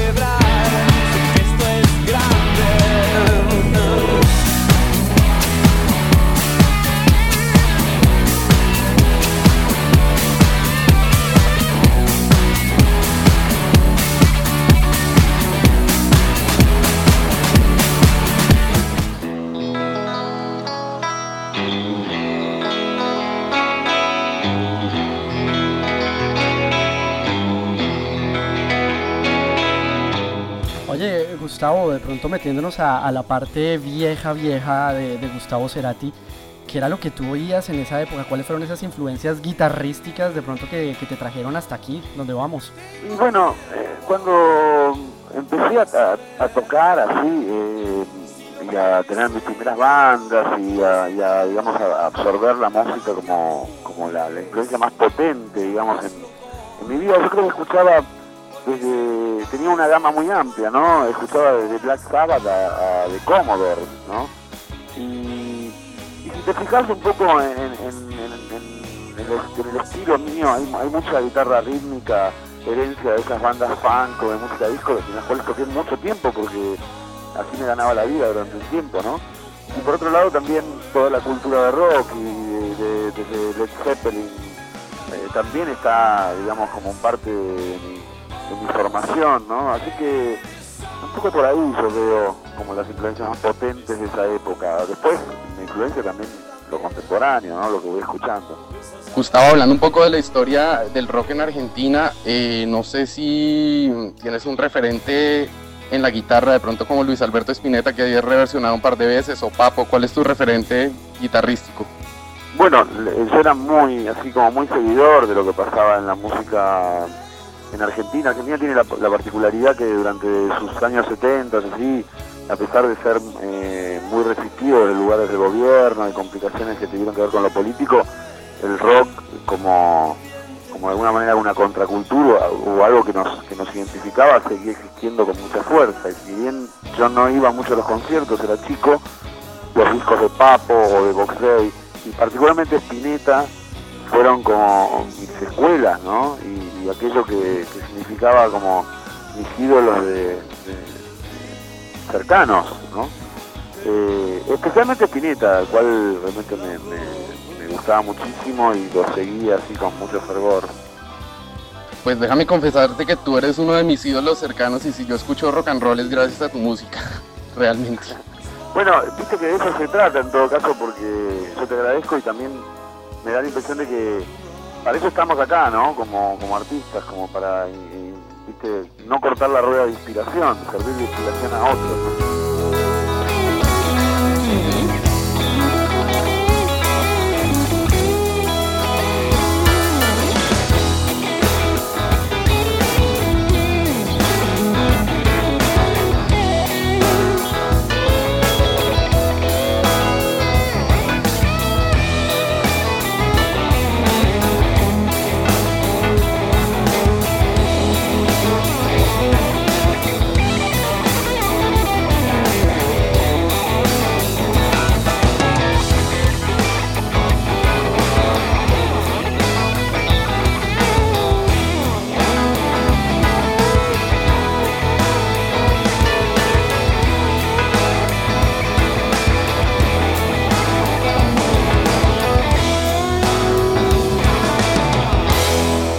Ya casi para terminar, y estamos hablando de rock argentino, últimamente hay como una, no sé, una explosión de medios que están de pronto atacando de cierta, manera el rock argentino. Y están diciendo que bueno, que después de que Oscar Moro ya no está acá, después de que Papo tampoco, o incluso el mismo Guille Martín desde España que estaba también apoyando de pronto el rock argentino, como que el, el rock argentino se está quedando sin estrellas, es lo que, lo que la gente está diciendo, incluso el mismo Tinta Roja este de Calamaro también lo han atacado súper fuerte, no sé tú cómo ves el rock latinoamericano en sí, el rock argentino en este momento, de pronto nuevas bandas, ¿cuál es tu visión del rock argentino? Bueno, yo siempre mi recomendación es de que, de que la superficie no siempre refleja exactamente qué es lo que ocurre, pero también es real de que el, rock argentino ha perdido mucho mucha, mucho protagonismo en, Latinoamérica. Eh, y es curioso porque Argentina es un país muy productor de música, ¿no? Lo que pasa es que se trata de escarbar un poco, ¿no? Yo creo que hubo toda una etapa en Argentina donde los grupos se miraron mucho el ombligo, ¿no? Y no, no tenían la- el interés aparentemente de salir a tocar afuera como lo tuvimos con Soda Stereo y otros grupos. Eh, quizás la música también reflejaba un poco eso, una música con muy poco espíritu de búsqueda y más bien eh, como girando en torno a sí mismo, ¿no? Con influencias que tienen que ver con lo local y con un lenguaje que tiene que ver únicamente con una identificación con, con un gueto en particular o con un tipo de música, con un tipo de gente. Cosa que a mí siempre me pareció eh, como muy contrario a lo que yo imagino de, de- mi trayectoria y de la música en general, ¿no? A mí me interesa cruzar las barreras de las cosas porque eso, eso es lo que, una de las mejores cosas que me permite la música. Así que entiendo que se vea al rock argentino como, como deslucido, pero también creo que hay que escarbar. Simplemente hay que rasgar la superficie porque debajo hay mucha gente talentosa haciendo cosas.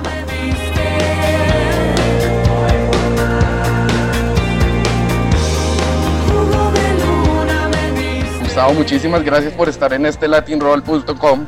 Oye, y te cuento que pues somos bastante humildes, bastante underground todavía, pero queremos hacer unos premios al final de año y pues te hemos entregado a ti el premio al mejor disco del año por este Ahí Vamos. Entonces, Ah, no bueno. sé, para que nos hagas un comentario, para que nos hagas un comentario al respecto que esto saldrá a final de año.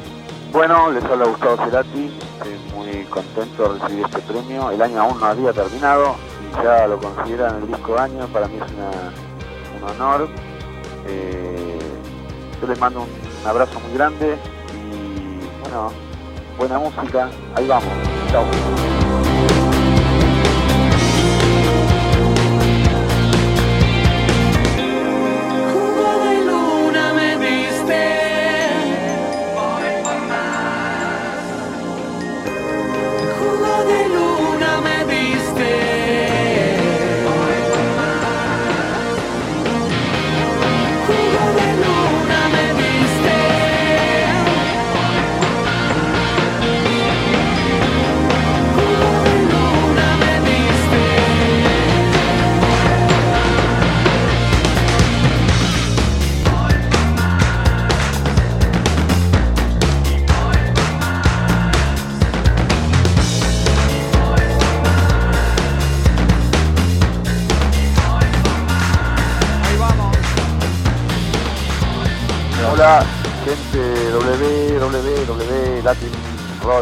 www.latinroll.com. Les habla Gustavo Cerati para presentarles un tema de Ahí Vamos, se llama La Excepción. Gustavo, muchísimas, muchísimas gracias. Aquí estamos en un lugar lleno de parlantes y pues gracias por esta triangulación. Bueno, un abrazo. Quiero ser lo que te hace más feliz. A mí me gusta verte así, viaje.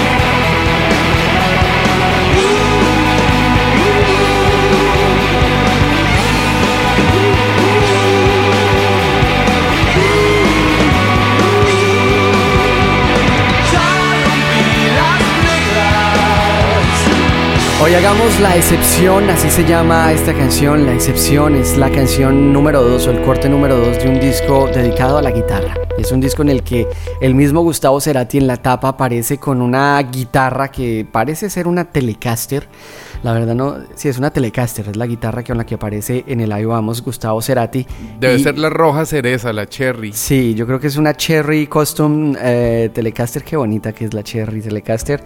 Y, y bueno, pues así aparece haciéndole un homenaje a la guitarra con 13 canciones en las que pues vamos desde el lago en el cielo hasta la excepción, pasando por ese crimen en el que además de eso parece pura peli no, de los años 50, por ahí. Y Tuti ¿no? González que una vez más vuelve a estar a cargo de la producción, que se ganan todos los premios y que pone a Gustavo en un nivel absolutamente más allá del bien y el mal. No era necesario en ese momento volver a juntar a Soda Stereo. No era necesario que les ofrecieran millones de dólares.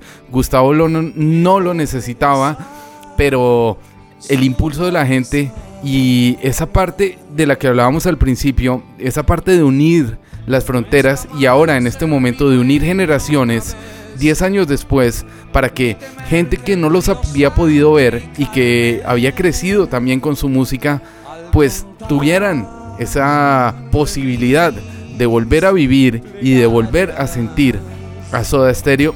Y por eso se creó esa burbuja en el tiempo. Él lo dijo muy bien, era como una burbuja en el tiempo, algo que no iba a durar para siempre, pero que podía permanecer durante por lo menos seis Rivers y de hecho fueron seis estadios de River Plate acabando con el récord que tenía Fito Páez o Cerú Girán o los mismísimos Rolling Stones en Buenos Aires, pues llenar seis veces el Estadio Monumental de River. Estamos hablando prácticamente de más de medio millón de personas en un estadio. Si usted extrapola la cantidad de gente que, que fue a verlos a los Rivers y, lo que hay en el DVD, en el DVD de El Me Verás Volver, estamos hablando de muchísima gente, la cual pues se dio por bendecida y que vio volver a Soda Stereo. Pues ese Me Verás Volver del 2007 eh, no solamente se encargó de reunir a muchísima gente en Argentina, sino que además fue de exportación y se movió absolutamente con todos los integrantes, con todas las pantallas, una gira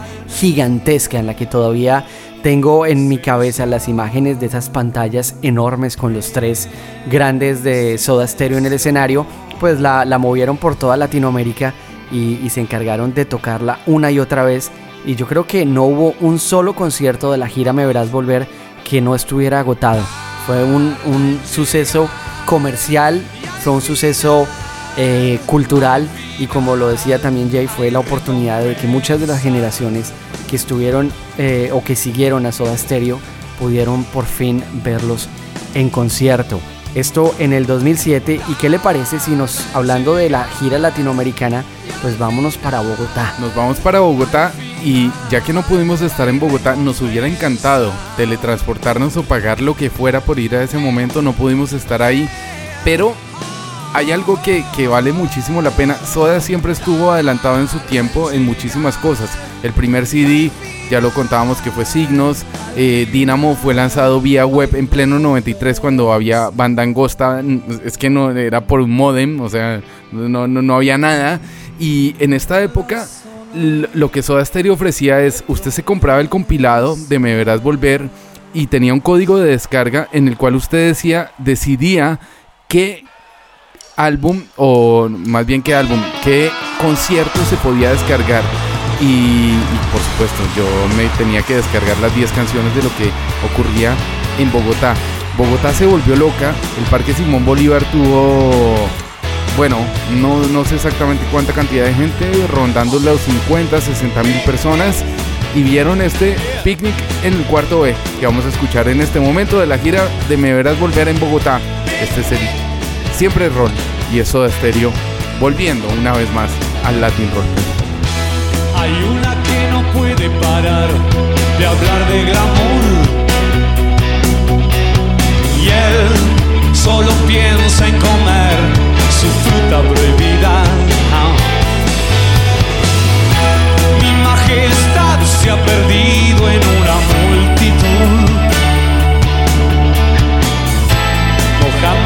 con sus sueños de divas. Picnic en el cuarto B es una cuestión de voltaje. Picnic en el cuarto B, ya me acostumbraste.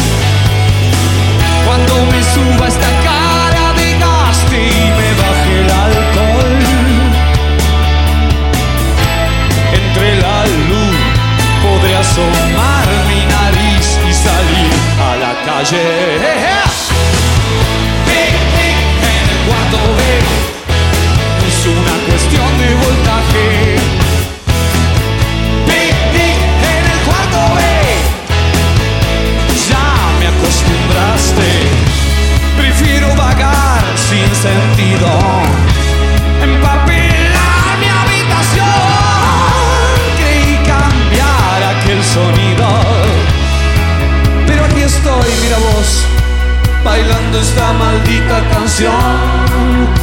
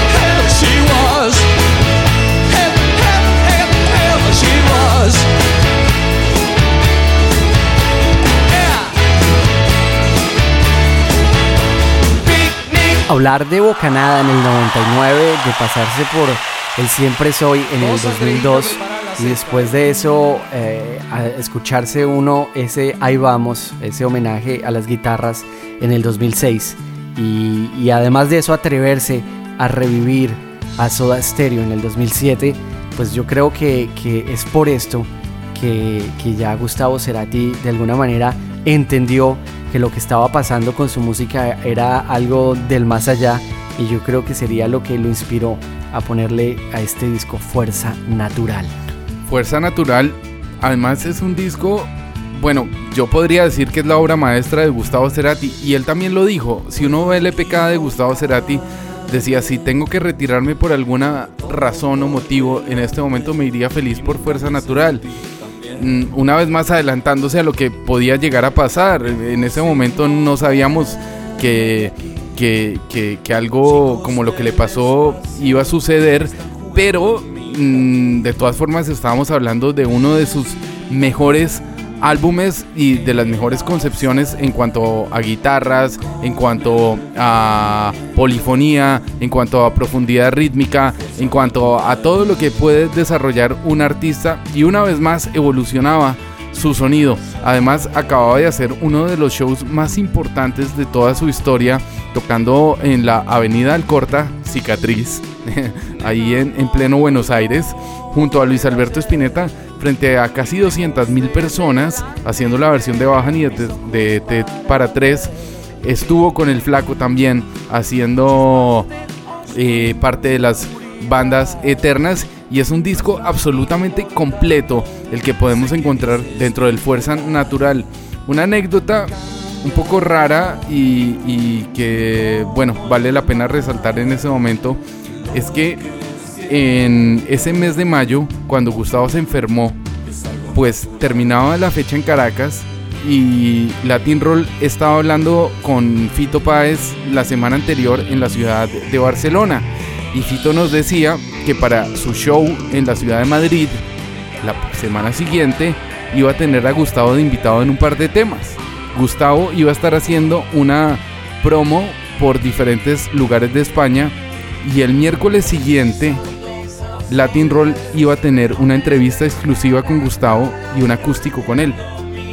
Lo cual nunca llegó a producirse y es como esa entrevista imposible que bueno, yo ya he escrito varios textos sobre el tema, ustedes podrán encontrar links en nuestro Facebook en nuestro Twitter hablando sobre eso, pero fue una lástima no, no, no poder hablar con Gustavo sobre Fuerza Natural porque es un disco que nos conmovió absolutamente y que nos seguirá conmoviendo absolutamente siempre.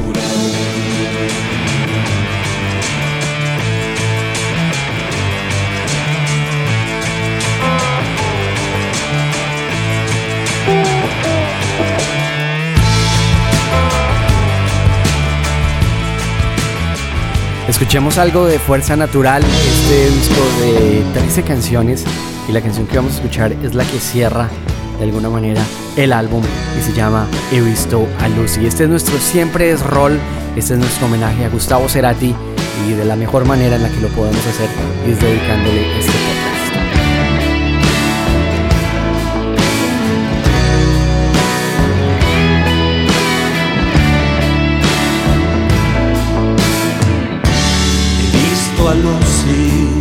cuando entró a la habitación. El espacio se curvó. Vimos luces y el metrónomo de Dios puso el tiempo en suspensión. el tiempo en suspensión. El tiempo en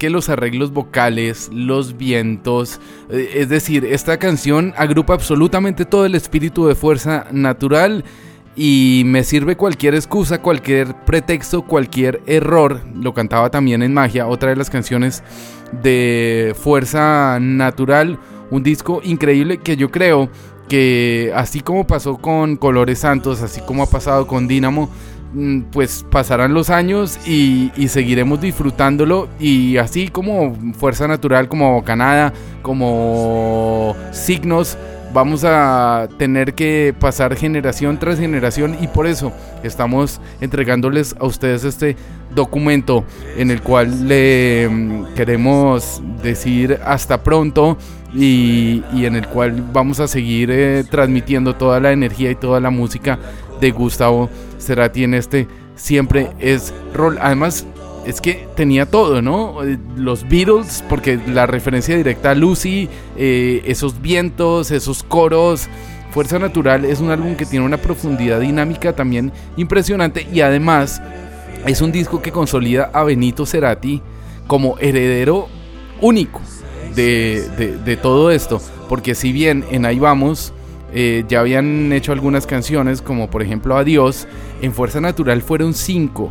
Y, estaba leyendo hace algún día, estaba leyendo hace algunos días textos sobre todo esto. Y tenían una relación muy especial Benito y Gustavo. Gustavo le entregaba a Benito algunas ideas, se las dejaba en un sobre, Benito se iba por la noche, escribía la letra y a la mañana siguiente volvía a Gustavo y así aparecieron cinco canciones de este Fuerza Natural entre los dos. Y pues es así que con el Fuerza Natural de ese 2009 vamos llegando y vamos cerrando este homenaje, este siempre rol, este especial a Gustavo Cerati, agradeciéndole a todos los que llegaron hasta este momento, a todos los que revivieron esos momentos, recordaron esos momentos de su vida tal vez, de esa grabadora con el botón rec y el botón pausa listo para, para es como el gatillo, el gatillo para disparar cuando el DJ le daba la gana de soltar la canción, el Walkman amarillo con música ligera sonando en las orejas, por más de que fuera música ligera, no importa, era el Walkman amarillo, era ese momento que además iba a evolucionar nuestra cabeza, iba a traernos nueva música, nuevos sonidos y enseñarnos que en nuestro lado del continente también se hace música y que en nuestro lado del continente podemos tener artistas tan grandes y tan especiales como Gustavo Cerati. Jaime Nieto desde la ciudad de Madrid, eh, Sebastián Rojas desde la ciudad de Bruselas. Les mandamos un beso enorme y, y queremos dedicarles esta canción que sigue a ustedes, a los seguidores de Latin Roll, a los seguidores de Gustavo Cerati, porque todos los que escuchan Latin Roll son para nosotros ese paisaje más soñado. Acá está esa canción que se llama Lago en el Cielo, cerrando este gran especial de Latin Roll. Es uno de los solos más importantes y más impresionantes que vimos hacer a Gustavo en toda su trayectoria y además fue la última canción y el último solo que tocó en Caracas antes de que ocurriera lo que no hubiéramos querido nunca que pasara. Esto se llama Lago en el Cielo, cuídense mucho, este es el Siempre es Roll en el Latin Roll.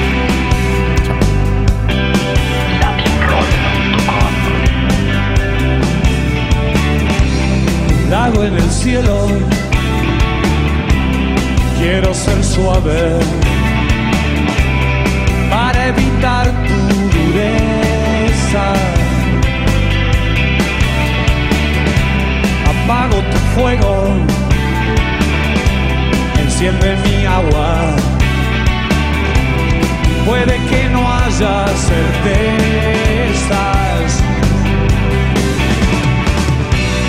Vamos despacio para encontrarnos. El tiempo es arena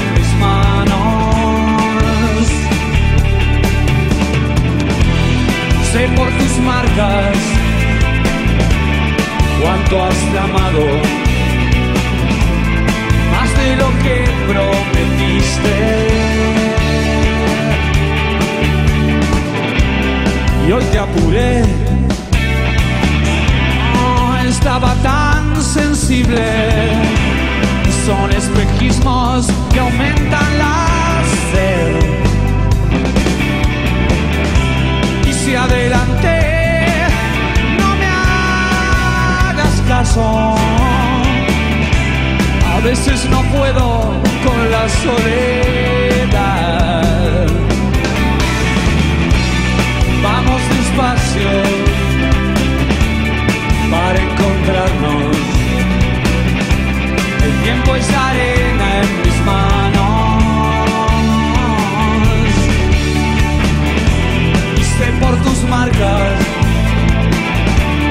¿Cuánto has dejado para olvidarlo hiciste? Y sentir